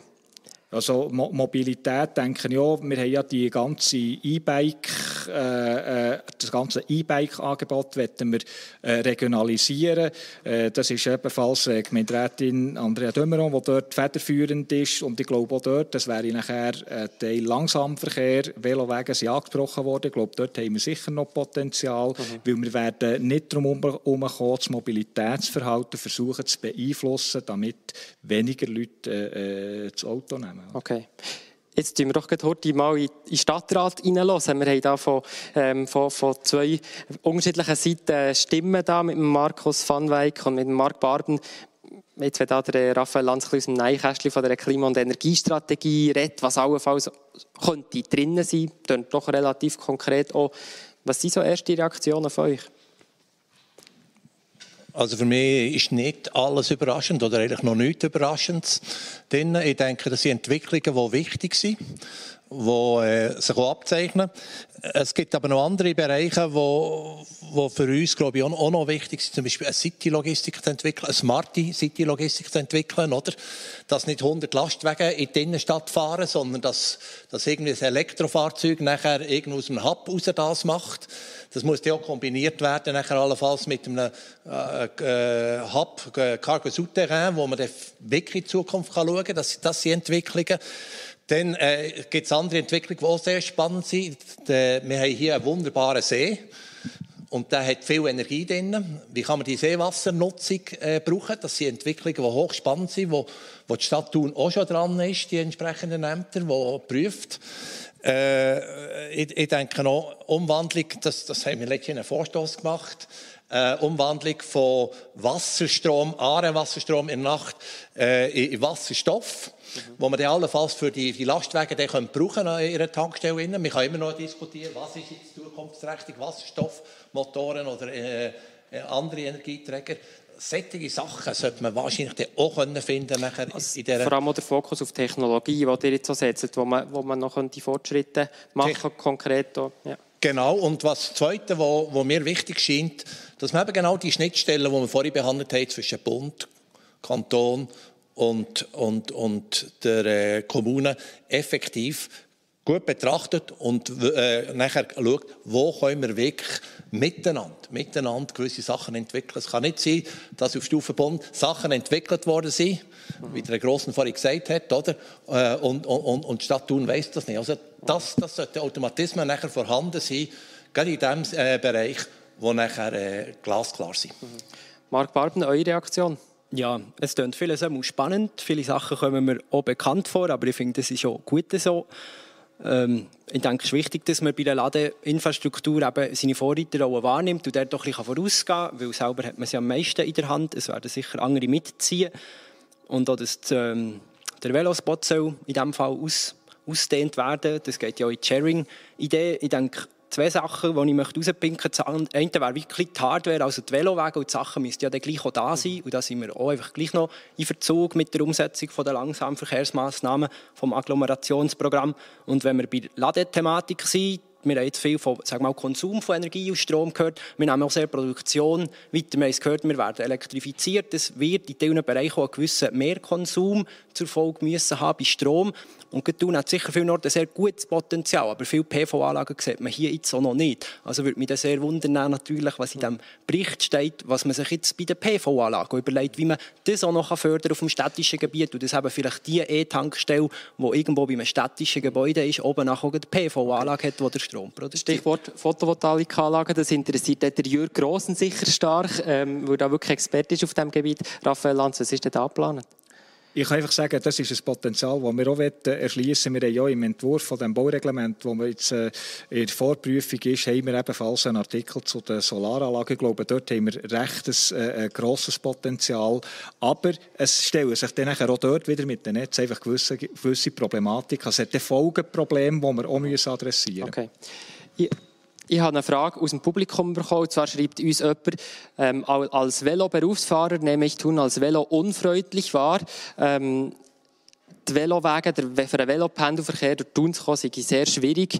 Ähm, zu wenig Velowege, zu wenig Velostreifen. Bern sei da schon viel weiter. Was sagt ihr dazu? Ja, ich kann die äh, Kritik äh, zu einem gewissen Teil nachvollziehen. Es ist ja bekannt, dass ich selber auch Velofahrer bin. Und, also würdet ihr auch sagen, äh, es ist nicht überall gut? Es ist nicht überall gut, aber es ist nicht überall so einfach. Wir haben bei uns haben wir mit den Aarenquerungen beispielsweise haben wir wie natürliche Engnis, es zum Teil ein bisschen schwierig machen. An anderen Orten können wir sicher bessere Lösungen finden. An diesen Orten sind wir blockiert, weil wir mit mhm. Dritten nicht schlagen können, mit, also nicht schlagen können, einfach noch keinen Konsens haben mit Dritten, wo wir müssten können mit der Routenführung durchgehen Wenn man es dann im Detail anschaut, kann man halt schon zeigen, dass die einzelnen äh, Abschnitte, die sind, tatsächlich einfach ein Problem haben. Aber ich teile das, wir sind dort mhm. sicher noch nicht in der optimalen Situation. Ich hätte auch Freude, ja. wenn ich da noch mehr äh, velofreundliche Wege hat. Ja. Wir bleiben gerade bei dem Thema von Mobilität, vor allem vom Langsamverkehr.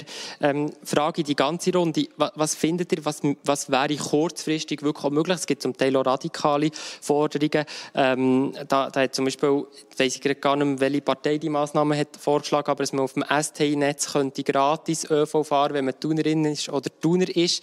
Ähm, das ist abgelehnt worden vom Gemeinderat, wo man sagt, das, das ist einfach immens teuer. Ähm, was sind eure Vorschläge für, für eine Verkehr, für den Langsamverkehr, für das Velofahren, für den ÖV, für Thun?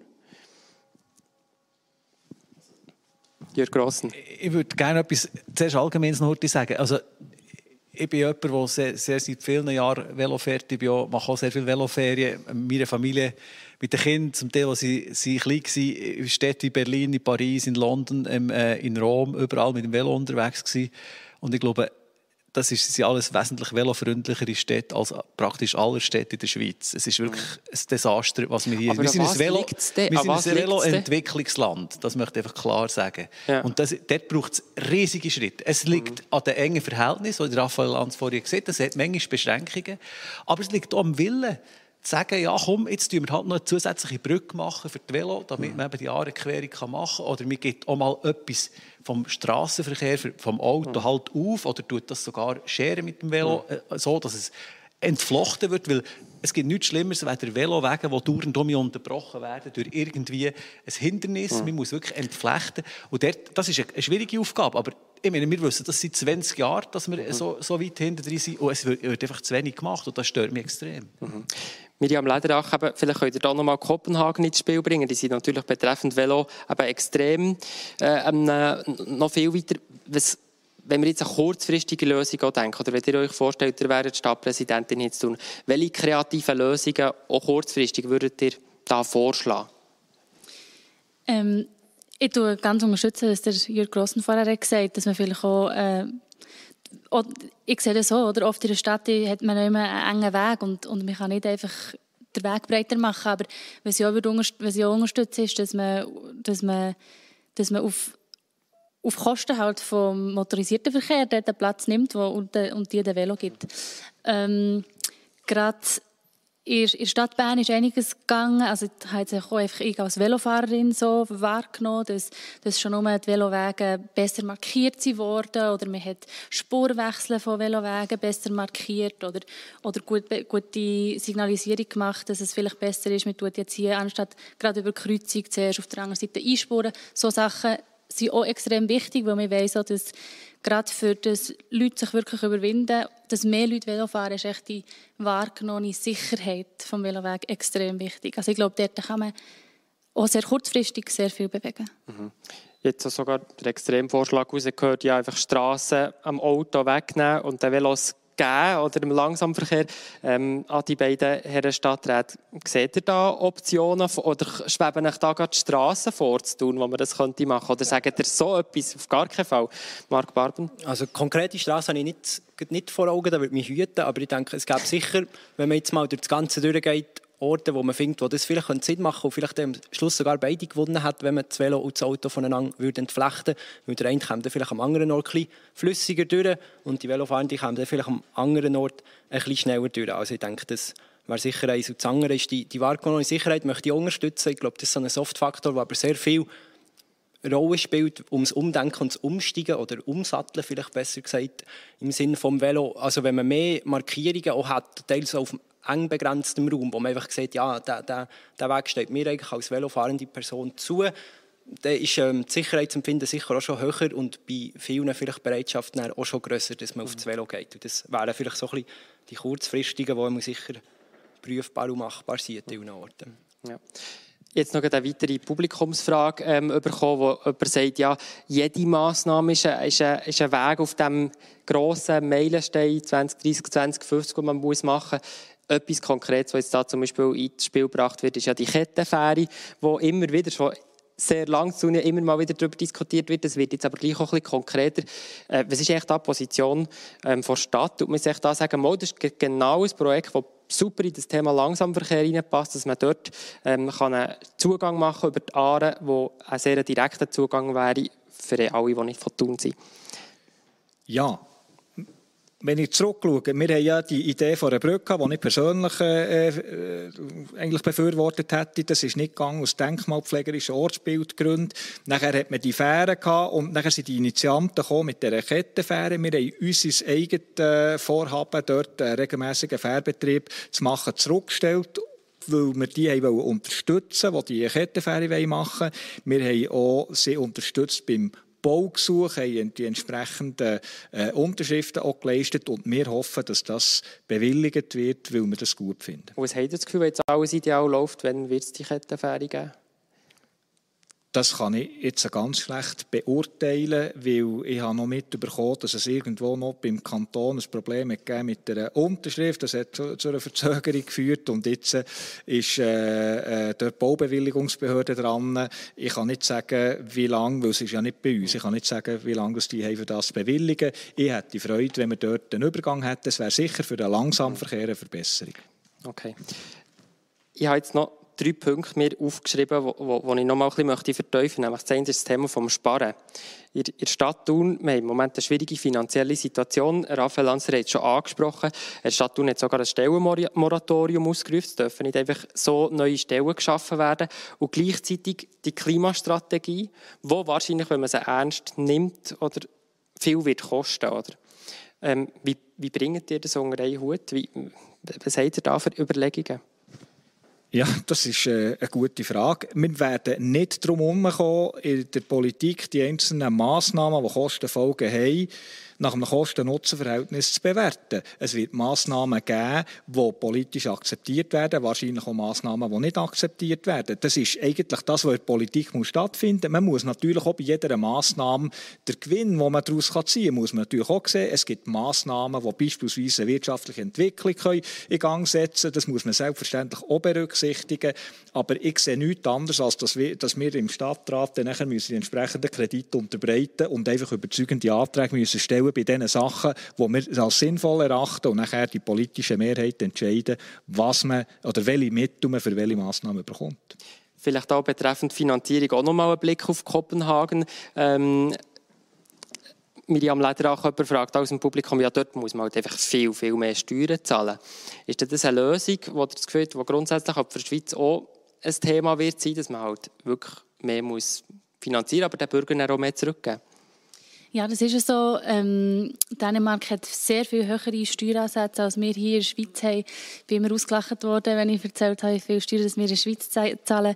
Ähm, das könnte durchaus eine Möglichkeit sein. Das ist jetzt nicht ein Bereich, den ich mich persönlich schon fest damit habe beschäftigt. Aber was sicher ganz klar ist, ist, dass Klimaschutz kostet etwas, aber die Folgen des Klimawandels, wenn wir den Klimaschutz nicht betreiben, sind viel höher als das Geld, das wir jetzt heute aufwenden. ich finde, das muss man sich immer vor Augen führen, wenn man über ähm, Fiskalpolitik redet.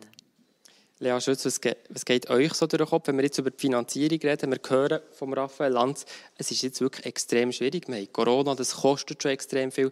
Jetzt, jetzt noch die Klimakrise, es kostet noch viel mehr. Ja, ich denke, schlussendlich ist es sehr wichtig, eben das, was Miriam Lederach gesagt hat. Ähm, wir reden nicht nur von einem Klimawandel, sondern von einer Klimakrise. Und wenn wir jetzt wieder 30 Jahre nicht so viel machen oder so ein dort etwas machen, was nicht so weh tut, dann tut es in 30 Jahren noch viel mehr weh und auch finanziell viel mehr weh.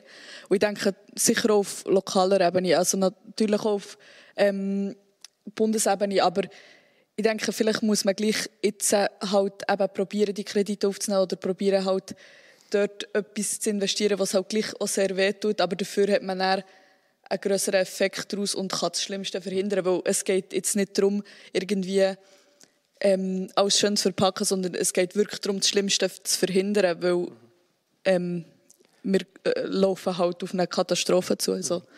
Mark Barben, würdet ihr das unterstützen von Seiten der Grünen, dass man sagt, mal, okay, jetzt müssen wir uns auch als Stadt, Stadt verschulden, ähm, wirklich das Risiko gehen, weil nachher wird es nur noch schlimmer? Ja, es ist wichtige und eine schwierige Frage, aber ich denke, es geht schon in die Richtung, wenn man es extrapoliert. Es ist sicher unbestritten momentan eine schwierige Situation, aber wenn man nicht aufpasst, halt in der Krise von heute hat man halt einfach die Krise von morgen. Und wenn wir jetzt äh, zu zimperlich sind, vielleicht auch im Hängen von Ressourcen, für diese Probleme anzugehen, dann hocken hier vielleicht in 10, 20, 30 Jahren ein anderes Podium, wo denkt, ja nein, jetzt haben die dann Angst gehabt wegen der Finanzen, haben sie nicht in die Tank genommen und sie einfach nicht vorwärts gekommen, sind auf ihrem Absenkpfad nicht abwärts gegangen. Jetzt kostet uns das noch viel mehr. Was haben sich die eigentlich dabei überlegt? Und ich selber möchte einfach nicht im Boot sein, wo muss sagen, nein, was haben wir uns denn überlegt? Es ist sicher nicht einfach, es braucht auch ein bisschen Mut dazu, aber ich glaube, wir müssen dort schon vorsichtig aufpassen, dass man nicht zu übervorsichtig wird und dann in diesem Bereich einfach gar nichts machen. Aber ein bisschen Kreativität und, und gute Diskussionen wird es sicher brauchen, dass wir dort einen Weg finden. Markus van Weyck, wie seht ihr das ganze Thema? Oder hat mir im Vorgespräch auch gesagt, die Hauptimpulse die werden am Schluss aus der Wirtschaft und der Gesellschaft kommen. Und wenn ich jetzt das so zwischen den Zielen weiterentwickeln würde, so heißen, ja, lieber jetzt nicht noch gross Kredite aufnehmen, quasi unser finanzielles Budget ähm, riskieren quasi. Was sagt ihr dazu? Es ist tatsächlich ein Abwägen, das meine beiden Vorredner äh, äh, angedeutet haben. Einerseits, einerseits, wenn wir heute nichts machen, werden wir wahrscheinlich ein grösseres Desaster haben später. Auf der anderen Seite tun wir heute Schulden anhäufen, die dann auch unsere Jugend Darum äh, passt das äh, Generationentandem hier sehr gut. Auch wieder muss begleichen. Und, und von, dem her, von dem her ist das eine, eine relativ grosse Herausforderung zu entscheiden, was ist jetzt richtig. Nichts zu machen, denke ich, ist falsch. Und ich äh, es braucht gewisse Entwicklungen oder Mut zu gewissen Entwicklungen, wo wir sagen, wenn wir da investieren, dann werden wir das in Zukunft auch entsprechend wieder zurückbekommen. Jürgen Gross und GLP schreibt sich ja auf die Fahne, Ökonomie und Ökologie zusammenzubringen. Das ist genau der Kern von eurem Themengebiet. Jetzt müsst ihr eigentlich da noch etwas dazu sagen, wie wir das zusammenbringen ja, es ist tatsächlich so. Es steht auch in unseren Leitlinien, dass wir der nächsten Generationen weder Schulden im Klima- und Umweltbereich noch Schulden finanzieller Natur möchten überlassen. Weil es ist völlig klar, dass das wie zusammenhängt ist jetzt vorhin gut gesehen worden, eigentlich von allen zusammen.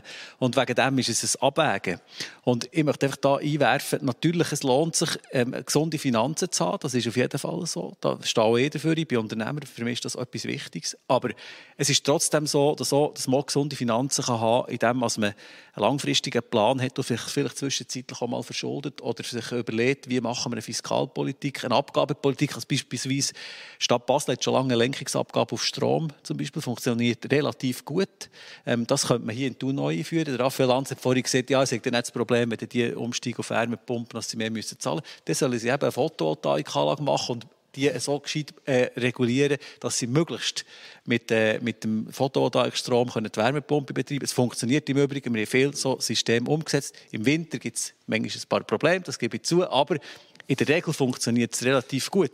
Und ich sage, es braucht eben eine Smart Regulation. Und eine Smart Regulation ist für mich, dass man nicht nur Schulden macht oder Fiskalpolitik betreibt, sondern auch noch überlegt, was können wir machen, zum Beispiel im Baugesetz. Es gibt ein SCA 2060, das regelt, wie dass man Elektroautoladestationen in privaten Einstellhallen machen soll. Wir könnten die zum Beispiel im Baugesetz von Stadt Thun für obligatorisch erklären und sagen, das SCA 2060 ist für uns bindend. Das heißt, jede Einstellhalle muss mit der Anzahl Ladestationen ausgerüstet sein. Das wäre zum Beispiel etwas, das nichts kostet. Mhm aber trotzdem sehr viel bringt. Also die Leute kaufen nachher wegen dem, weil sie die Ausrüstung haben, tatsächlich Elektroauto. Ich wollte damit sagen, man kann mit gescheiter äh, ähm, äh, Regulierung oder auch Photovoltaikvorschriften kann man auch machen im Baugesetz, kann man natürlich dazu führen, dass man wesentlich klimafreundlicher wird, ohne dass man städtische Gelder ausgibt. Okay, da haben wir doch Ideen gehört, die nicht extrem teuer wären. Ich nehme der Raphael Lanz nimmt das zur Kenntnis und vielleicht kann das ja noch Diskussion sein im Gemeinderat. Ähm, wir schauen jetzt noch ähm, für eine letzte Stelle noch ein bisschen in die Zukunft. Thun und das Klima 2030. 2030, das tönt so gross, aber 2030, das ist in achteinhalb Jahren, also eigentlich schon sehr gleich. Ähm, Miriam Lederach mal wirklich einfach vom, vom Klima her überlegt, wenn jetzt global gesehen der CO2-Ausstoß nicht massiv zurückgeht in den nächsten Jahren, was bedeutet das 2030, also jetzt in achteinhalb Jahren für eine Stadt wie Thun? Also rein von den Klimaauswirkungen so. Ähm, 2030 ähm, in Thun, also wir, wir haben ja schon jetzt gesehen, also man sieht ja schon jetzt, was der Klimawandel für Auswirkungen hat. Man hat zum Beispiel gesehen, in 2020 hat es ähm, Hitzetage gegeben durch eine Periode, das ist jetzt mehr global. Ähm, wenn, wenn wir nicht weitermachen im Klimaschutz bis 2030, dann ist sicher Thun hier mit der Lage am See recht nahe von den Alpen exponiert für die Folgen des Klimaschutzes. Das, das, sind, das sind Hangprozesse, wie, wo, wo, wo, wo Sachen oben kommen. Es sind aber auch Extremereignisse, viel mehr Niederschlag, wo, wo vielleicht auch eine Überschwemmung passieren. Ähm, und natürlich auch, was man nicht vergessen darf, in Städten ist ein grosses Thema ähm, die Hitzeinseln ähm, kombiniert mit der im Moment eigentlich eher alten Bevölkerung, sowieso, also so ein bisschen grundsätzlich, wo einfach ein grosses Gesundheitsrisiko darstellt. Merci vielmals. Ja, 2030, wo sollte da die Stadt in Sachen Klimaschutz stehen? Lea, Schutz, äh, Lea Schütz, 2030 bist du ungefähr, seid ihr ungefähr 26.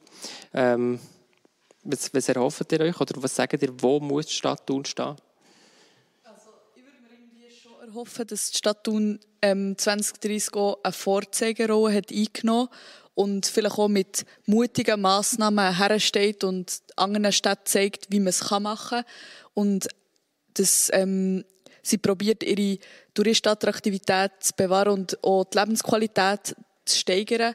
Aber dass, dass ich vielleicht mal, wenn ich mal Kinder habe, dass für die Kinder weniger gefährlich ist, Velo zu fahren, dass es mehr Velowege gibt, dass, ähm, dass man mehr ähm, Fußwege hat und ja, dass wir eben zum Beispiel auch irgendwie unseren Beitrag leisten, dass das Bergpanorama im Winter und im Sommer weiß bleibt und nicht irgendwann alles Wasser da herkommt.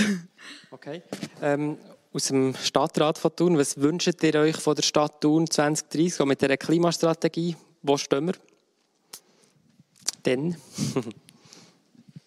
ähm, mir würde es freuen, wenn wir 2030, und die Idee ist vorhin schon ein bisschen äh, äh, aufgepoppt, bereits eine erste, eine erste Entwicklung hat, zum Beispiel für eine Aarequerung Thun Süd, wo man sowohl, sowohl für einen Langsamverkehr, zum Beispiel oben durch, und für äh, elektrisch motorisierten Verkehr äh, unten durch vielleicht können brauchen und die Stadt nachher richtig eine sehr attraktive Innenstadt wird gehen. Und, äh, jetzt also eigentlich recht verkehrsfreie Innenstadt, nein, noch stärker verkehrsfrei, so in dem Fall, oder? Ja, mehr verkehrsfrei, attraktiver und vor allem wird der Verkehr dort durchfahren, äh, wo er äh, kann rollen und wird nicht immer gestoppt. Marc Barben, 2030 Stadt Thun würde mir wünschen, dass man auf einem elektrischen Velo, auf Velo-Schnellrouten, zügig vorwärts kommt in einer sehr dicht begrünten Stadt Thun, wo schaut, dass es so kühl bleibt, wenn die Sommer noch etwas heißer werden wo ich dann meinen E-Akku auflade und von der PV-Anlage oben direkt der Strom runterkommt und gleichzeitig dann im Winter auch noch meine Heizung speist. Und wenn ich überall schaue, beim Stadtbild finde, mal schau, in diesen zehn Jahren ist jetzt wirklich etwas gegangen. Jetzt haben wir PV-Anlage auf fast allen Dächern, die man kann. In einem Ort haben wir so Fassaden da und begrünt haben wir es auch noch. Das ist doch wirklich eine gute Sache und jetzt haben wir einen grossen, wichtigen mhm. Schritt geschafft, seit wir dann die Strategie eigentlich angefangen haben umzusetzen. Das wünsche ich mir. Raphael Lanz, das sind grosse Worte, grosse Träume auch, aber eben achteinhalb Jahre. Also wir haben jetzt Legislaturziel äh, äh, Energiestadt Gold. Also 2030 werden wir sicher Energiestadt Gold sein. Wir werden sicher den CO2-Ausstoß ganz substanziell äh, vermindert haben. Und wir haben dann auch das neue Baureglement in Kraft. Und dort ist gerade die, Thema, äh, die Thematik Stadtklima, die ich als sehr wichtig erachte. Oder? Die ganze Durchgrünung, die wir dort vorschlagen, die ganze Grünflächenziffer und so weiter, das habe ich das Gefühl, das wird künftig sehr wichtig sein. Und dort sind wir dann nachher so uns wieder einig, generell.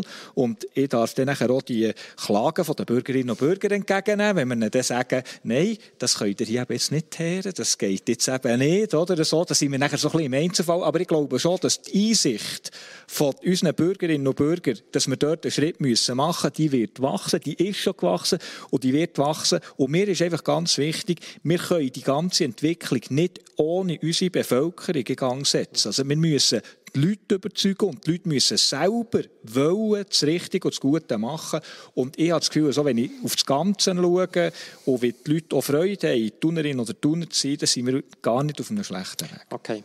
Wir schauen noch ein bisschen weiter in die Zukunft, 2050. Es ist eigentlich ein erklärtes Ziel bis dann. Ähm, netto null CO2-Emissionen zu haben in der Schweiz oder Stadt Thun, äh, was sich mit der ähm, Unterzeichnung von der Klimachart eigentlich auch zu dem verpflichtet und auch mit der Ausrufung vom Klimanotstand. Ähm, Miriam Lederach, äh, aus klimatologischer Sicht, wenn wir die CO2-Emissionen bis 2050 weltweit auf Null bringen, haben wir dann den Klimawandel abgewendet? Schön wär's. Ähm, nein, ganz klar ist, Klimafolgen gibt es so oder so. Wir haben schon jetzt in der Schweiz eine Erwärmung von etwa 1,2 Grad. Ich habe vorher schon gesagt, im Alpenraum spielt sich das noch deutlich schneller ab. Ähm, wir haben, glaube ich, da schon eine Erwärmung von etwa 2 Grad. Und die Folgen davon werden wir so oder so spüren, global, wie auch wir hier, noch ein bisschen zugespitzt in der Schweiz. Ähm, das 2050-Ziel kommt ja aus dem Bericht, den Lea Schütz am Anfang auch hat, ähm, darauf referenziert, wo der Weltklimarat ähm, hat 1,5 Grad untersucht und ist zum Schluss gekommen, dass, dass wenn wir es schaffen, global unsere äh, Klimaerwärmung auf 1,5 Grad zu ähm, beschränken, dass dann die Risiken und Klimafolgen deutlich kleiner sind als bei einem 2-Grad-Ziel. Und von dort kommt auch das, ähm, das Ziel 2050, aber abgewendet haben wir es auf jeden Fall nicht. Mhm. Heisst hier, 2050 ist eigentlich zu spät?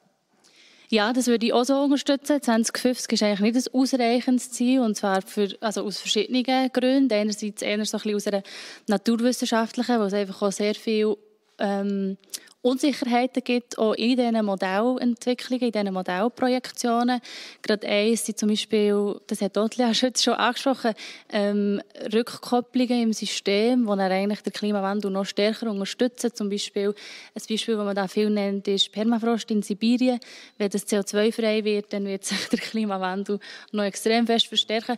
Aber auch aus einer anderen Perspektive, aus einer ethisch-moralischen, ähm, würde ich, also finde ich, wir in der Schweiz, wo die Finanzen haben, wir haben die technischen Möglichkeiten und wir haben die historische Verantwortung, da, ist eigentlich, da müssen wir deutlich vor 2050 ans Ziel kommen, vor dem Weltdurchschnitt. So. Das sind grosse Worte. Äh, der Jürg Grossen hat auch fleissig genickt. Ähm, der hat ja eine Roadmap Grossen selber geschrieben betreffend die Energiestrategie, eigentlich auch für die ganze Schweiz, wo eigentlich so ein bisschen uns Manifest ist. Wahrscheinlich auch so ein bisschen DNA von der GLP. Was mir eigentlich dort ist aufgefallen, ihr geht einfach davon aus, dass mit dem technischen Fortschritt, mit Digitalisierung und alles sehr, sehr, sehr viel möglich ist, ohne einen grossen Verzicht jetzt bei allem Respekt, wenn wir gehört haben, was Frau Lederach sagt, das ist einfach naiv, oder nicht? Das ist überhaupt nicht naiv. Das ist ähm, etwas, das auf realen Tatsachen, auf Erlebnissen, auf Erfahrungen basiert. Ich habe nichts anderes gemacht, als meine Erfahrung aus den letzten 20 Jahren extrapoliert und geschaut, was bringt man her. Wir haben zum Beispiel in unserem Gebäude in Frutigen, wo 40 Leute arbeiten, da haben wir äh, noch 20 Prozent Stromverbrauch im Vergleich mit dem gleichartigen Gebäude in der Schweiz. Und den machen wir dann im Übrigen natürlich selbstverständlich mit Photovoltaik, den Strom insgesamt. Wir haben nur noch 25 Prozent Wärmeverbrauch mit, im Durchschnitt mit einem gleichartigen Gebäude in der Schweiz. Also wir haben das schon vor zehn Jahren übrigens sind wir schon auf diesen Werten gewesen. Also wir wissen über lange Zeit, dass man mit diesen Technologien unglaublich weit oben kommt. Und die Elektromobilität habe ich auch die Erfahrung, weil ich seit über zehn Jahren schon rein elektrisch unterwegs bin. Wenn ich auf der Straße bin, fahre auch viel Zug und Velo. Mhm. Aber und da sehe ich auch, was es braucht. Und da sieht man eindeutig, dass wenn man die Elektrifizierung macht ähm, auf, im Bereich äh, Gebäude und Mobilität, dass man unglaublich viel kann erreichen kann. Und wir bringen es im Übrigen nicht nur fertig, ähm, äh, die, die Dekarbonisierung zu machen, sondern wir bringen es sogar fertig, die Schweiz komplett erneuerbar, eigenständig zu versorgen. Und Raphael Lanz hat vorhin gesagt, wir haben äh, das Problem im Winter. So. Ich möchte einfach sagen, Thun, Berner Oberland, wenn man das zusammennimmt, die 200'000 Leute, die hier leben, ich bin Präsident der Volkswirtschaft Berner Oberland, ich habe mir das mal angeschaut, wir sind schon jetzt eine massive Energieexportregion. Selbst wenn wir alle Heizungen würden elektrifizieren und alle ähm, Autos würden elektrifizieren, würden wir noch ein Drittel mehr Energie produzieren, heute schon, als das wir würden. Zudem können wir noch massiv ausbauen im Solarbereich, im Holzbereich und so weiter. Wir können wesentlich mehr Energie produzieren. Wir sind eigentlich die Ölscheichen von der Schweiz. Wenn man es so im übertragenen Sinn anschaut. Und ich verstehe nicht, warum dass wir unserer Bevölkerung das nicht erklären können und das wirklich ambitioniert umsetzen. Aber ich kann es noch schnell sagen, einfach, das was interessiert mich jetzt gerade, weil ich da etwas anderes gelesen habe. Wenn, du es so sagst, ist es einfach die Gesamtbilanz, was du jetzt sagst, oder? Weil wir können ja im Winter nicht so viel äh, Photovoltaikstrom produzieren, aber dann gehen ja die Wärmepumpen rein. Und, und das Argument, das ich in diesem Grundlagenbericht lese, ist, das ist ein Problem, weil du nachher im Winter eigentlich zu wenig Strom hast, aber im Sommer nachher viel zu viel. Und wenn du jetzt eine Gesamtbilanz machst, kannst du sagen, im Gesamten haben wir zu viel, aber wir können den vom Sommer nicht auf die Seite tun für den Winter. Das ist mir das Problem. Ich schaue gerne mit dir zusammen mal den Bericht noch an. ähm, der Fakt ist der, wir produzieren in unserem Gebäude auch in den Wintermonaten, Januar, Februar, März oder auch Dezember, mehr als das wir verbrauchen. Es ist möglich. Aber es ist klar, wenn man jetzt das ganze Oberland schaut, immer der Vorteil, dass im, im, wenn wir in den Bergen Photovoltaik machen, dass wir häufig sehr gute Produktion haben, auch im Winter. Und wir haben die Wasserkraft. Und das ist die perfekte Ergänzung dazu, wo wir sehr stark sind oder, im Berner Oberland. Und das zusammen ergibt eigentlich die Möglichkeit, dass wir das schaffen. Das sind hoffnungsvolle Worte. Ich möchte zum Schluss noch mal äh, zu der Lea Schütz kommen, vom Klimastreik. Wir haben jetzt eigentlich gehört von der GLP, von Jürg Grossen, Kopf nicht ins strecken. Vor allem der technische der Fortschritt und Digitalisierung, das wird uns helfen, die Klimakrise abzuwenden. Vertraut ihr dem Herrn Grossen? Ähm, zum Teil. Also ich denke, die GLP hat da ihre Rolle und der Klimastreik hat vielleicht auch noch ein andere. Ich persönlich glaube nicht, dass es nur mit dem funktioniert, weil schlussendlich ist es einfach zu langfristig. Also wir müssen wir wissen, dass wir, wenn wir in die Nähe von diesen 1,5 Grad kommen wollen, dass in den nächsten zwei Jahren die Emissionen müssen sinken massiv. Und das bedeutet auch, dass wir jetzt vielleicht zuerst mal mit Richtlinien und Verbot müssen anfangen Und schlussendlich sind halt Verbot zum Teil halt doch ein ehrlicher, weil wir reden von Netto Null. Und wenn wir Netto Null wollen, müssen wir halt auch solche Massnahmen treffen. Also schlussendlich braucht es einfach alles zusammen. Es braucht auch die Informationskampagne, es braucht Bildung, es braucht Abgaben, es braucht den technischen Fortschritt und es braucht Verbot und Subventionen. Es braucht einfach alles zusammen und es braucht es vor allem möglichst schnell. Lea Schütz, merci vielmals. Ähm, als letztes hätte ich noch, also als zweites muss ich sagen, ihr habt da noch einmal eure Kärtchen auf dem Tisch, nämlich die Frage, ist die Stadt Thun, da frage ich eure Überzeugung, 2050 CO2-neutral? Stadträte sind alle, es sind alle extrem optimistisch. Ja, wunderbar. Ich glaube, der frage ich auch nicht nachher. das äh, ist aber in diesem Fall eine Ansage, äh, ja, die wir zur Kenntnis nehmen. Jetzt, äh, wir kommen zur letzten Frage und auch ein bisschen weg von unserem Thema. Wir haben den ganzen Abend über Thun geredet und hier ist es ja verrückt schön. Wegen Corona hat man kaum weg können. Aber jetzt, äh, wenn man vielleicht daran denkt, dass der Spuk irgendwann vorbei ist, auch wenn wir im Moment noch mit in der dritten Welle sind, dann zieht es einem vielleicht schon ein bisschen weg. Ein bisschen weg von hier. Was ist euer Traumreiseziel und vielleicht auch, wie reist ihr dorthin, wenn Corona vorbei ist? Wer will starten? Woher geht es beim Markus van Weyck? Äh, schon von meinem Namen her würde ich gerne wieder mal nach Holland gehen, wo mindestens so eine tolle äh, Velonation ist wie Dänemark.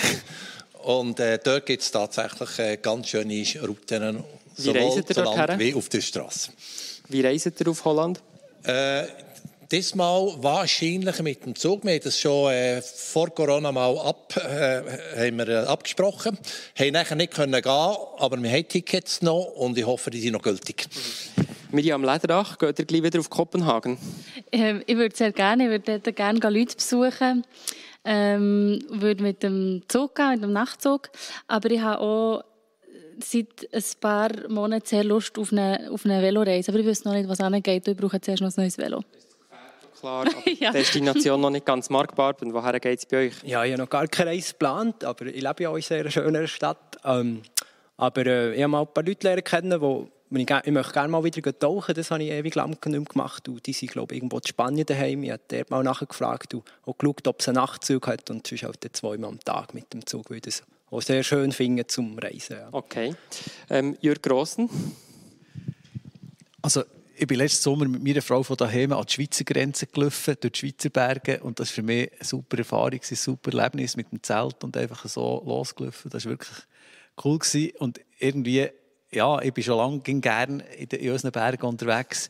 Obwohl ich schon in der ganzen Welt war, wenn wir es wieder weiter machen irgendetwas, dann ist es sicher mit dem Nachtzug oder ich bin noch dran, einen Elektrocamper zu beschaffen und zu schauen, dass ich wirklich rein elektrisch, möglichst mit so einem Strom, mit dem Camper unterwegs und Velo hinten drauf habe, dass man vor Ort näher kann. Und da kann ganz Europa kommt dann in Frage. Okay, Camper ist ein gutes Stichwort für den Raphael Lanz, glaube oder? Selbstverständlich. Wir haben einen schönen alten T2. Wir gehen gerne mit dem. Dann gehen wir noch nicht so weit. Oder? Dann kann man ein bisschen hier bleiben. Das ist schön da. Oder äh, ich freue mich, wenn uns unsere jüngste Tochter einen Vorschlag macht, wenn sie Matur hat, wo wir irgendwo her könnten. Und da bin ich fast sicher, dass wir auch mit dem Zug gehen.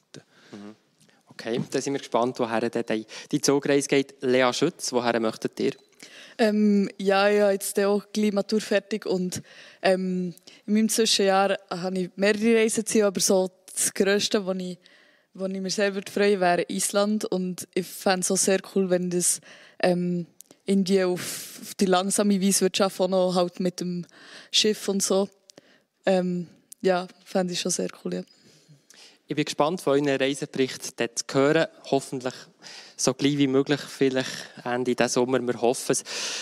Das ist das Generationenforum von und das Generationentandem Das Generationenforum ist organisiert eben von und das Generationentandem. Der Verein aus Thun gibt es seit 2012 und verbindet Generationen. Einerseits mit einem Magazin, das viermal im Jahr rauskommt, mit einer multimedialen Webseite, wo ihr auch diesen Stream äh, später könnt nachschauen könnt. Ihr könnt einen Generationen-Slam nachschauen. Ihr könnt aber auch spannende Beiträge von Jung und Alt zu diversen Themen lesen als kleines Beispiel, ein Tandem Jung und Alt hat ähm, da die Besetzung vom Bundesplatz äh, nach mitverfolgt und darüber diskutiert, ist jetzt das ähm, legal, also illegal, aber wie legitim ist es? Über diese Frage findet man mehr zum Beispiel auf unserer Webseite.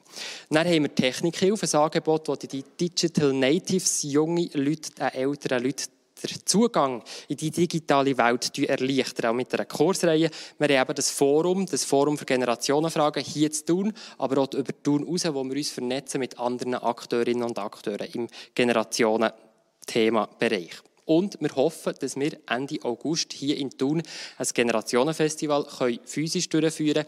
Wir hoffen immer noch, aber ganz sicher gibt es eine digitale Alternative. Man kann bei uns mitmachen, aktiv werden.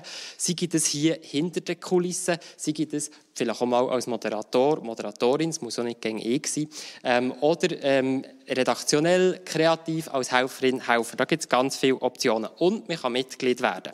Und jetzt seht ihr nochmal den Einblender für die Wind, also ihr könnt spenden für den Abend. Heute hier, tut euch doch vielleicht daheim, wo ihr auch seid, auf eurem Sofa oder vielleicht schon mit einem Fuß im Bett oder mit einem noch auf dem Balkon wie viel würdet ihr bei so einer Veranstaltung am Schluss in die Kollektenbüchse rein tun? Und dann überlegt euch, das sind ja in der letzten Zeit nicht so viele Veranstaltungen gewesen, dann könntet ihr auch sagen, zahle ich halt gerade das Doppelte und tut uns das via Twint überweisen.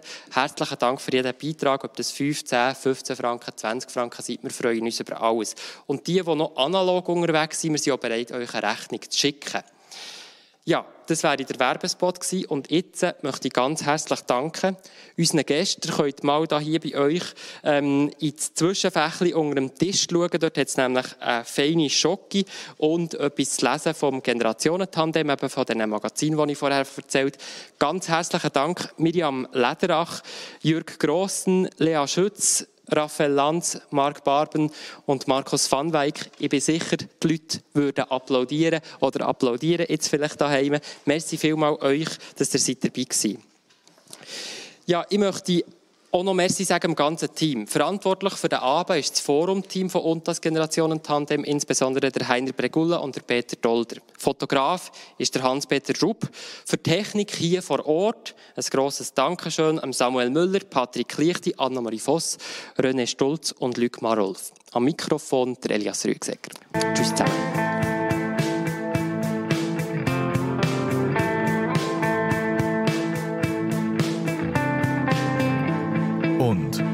Generationenforum.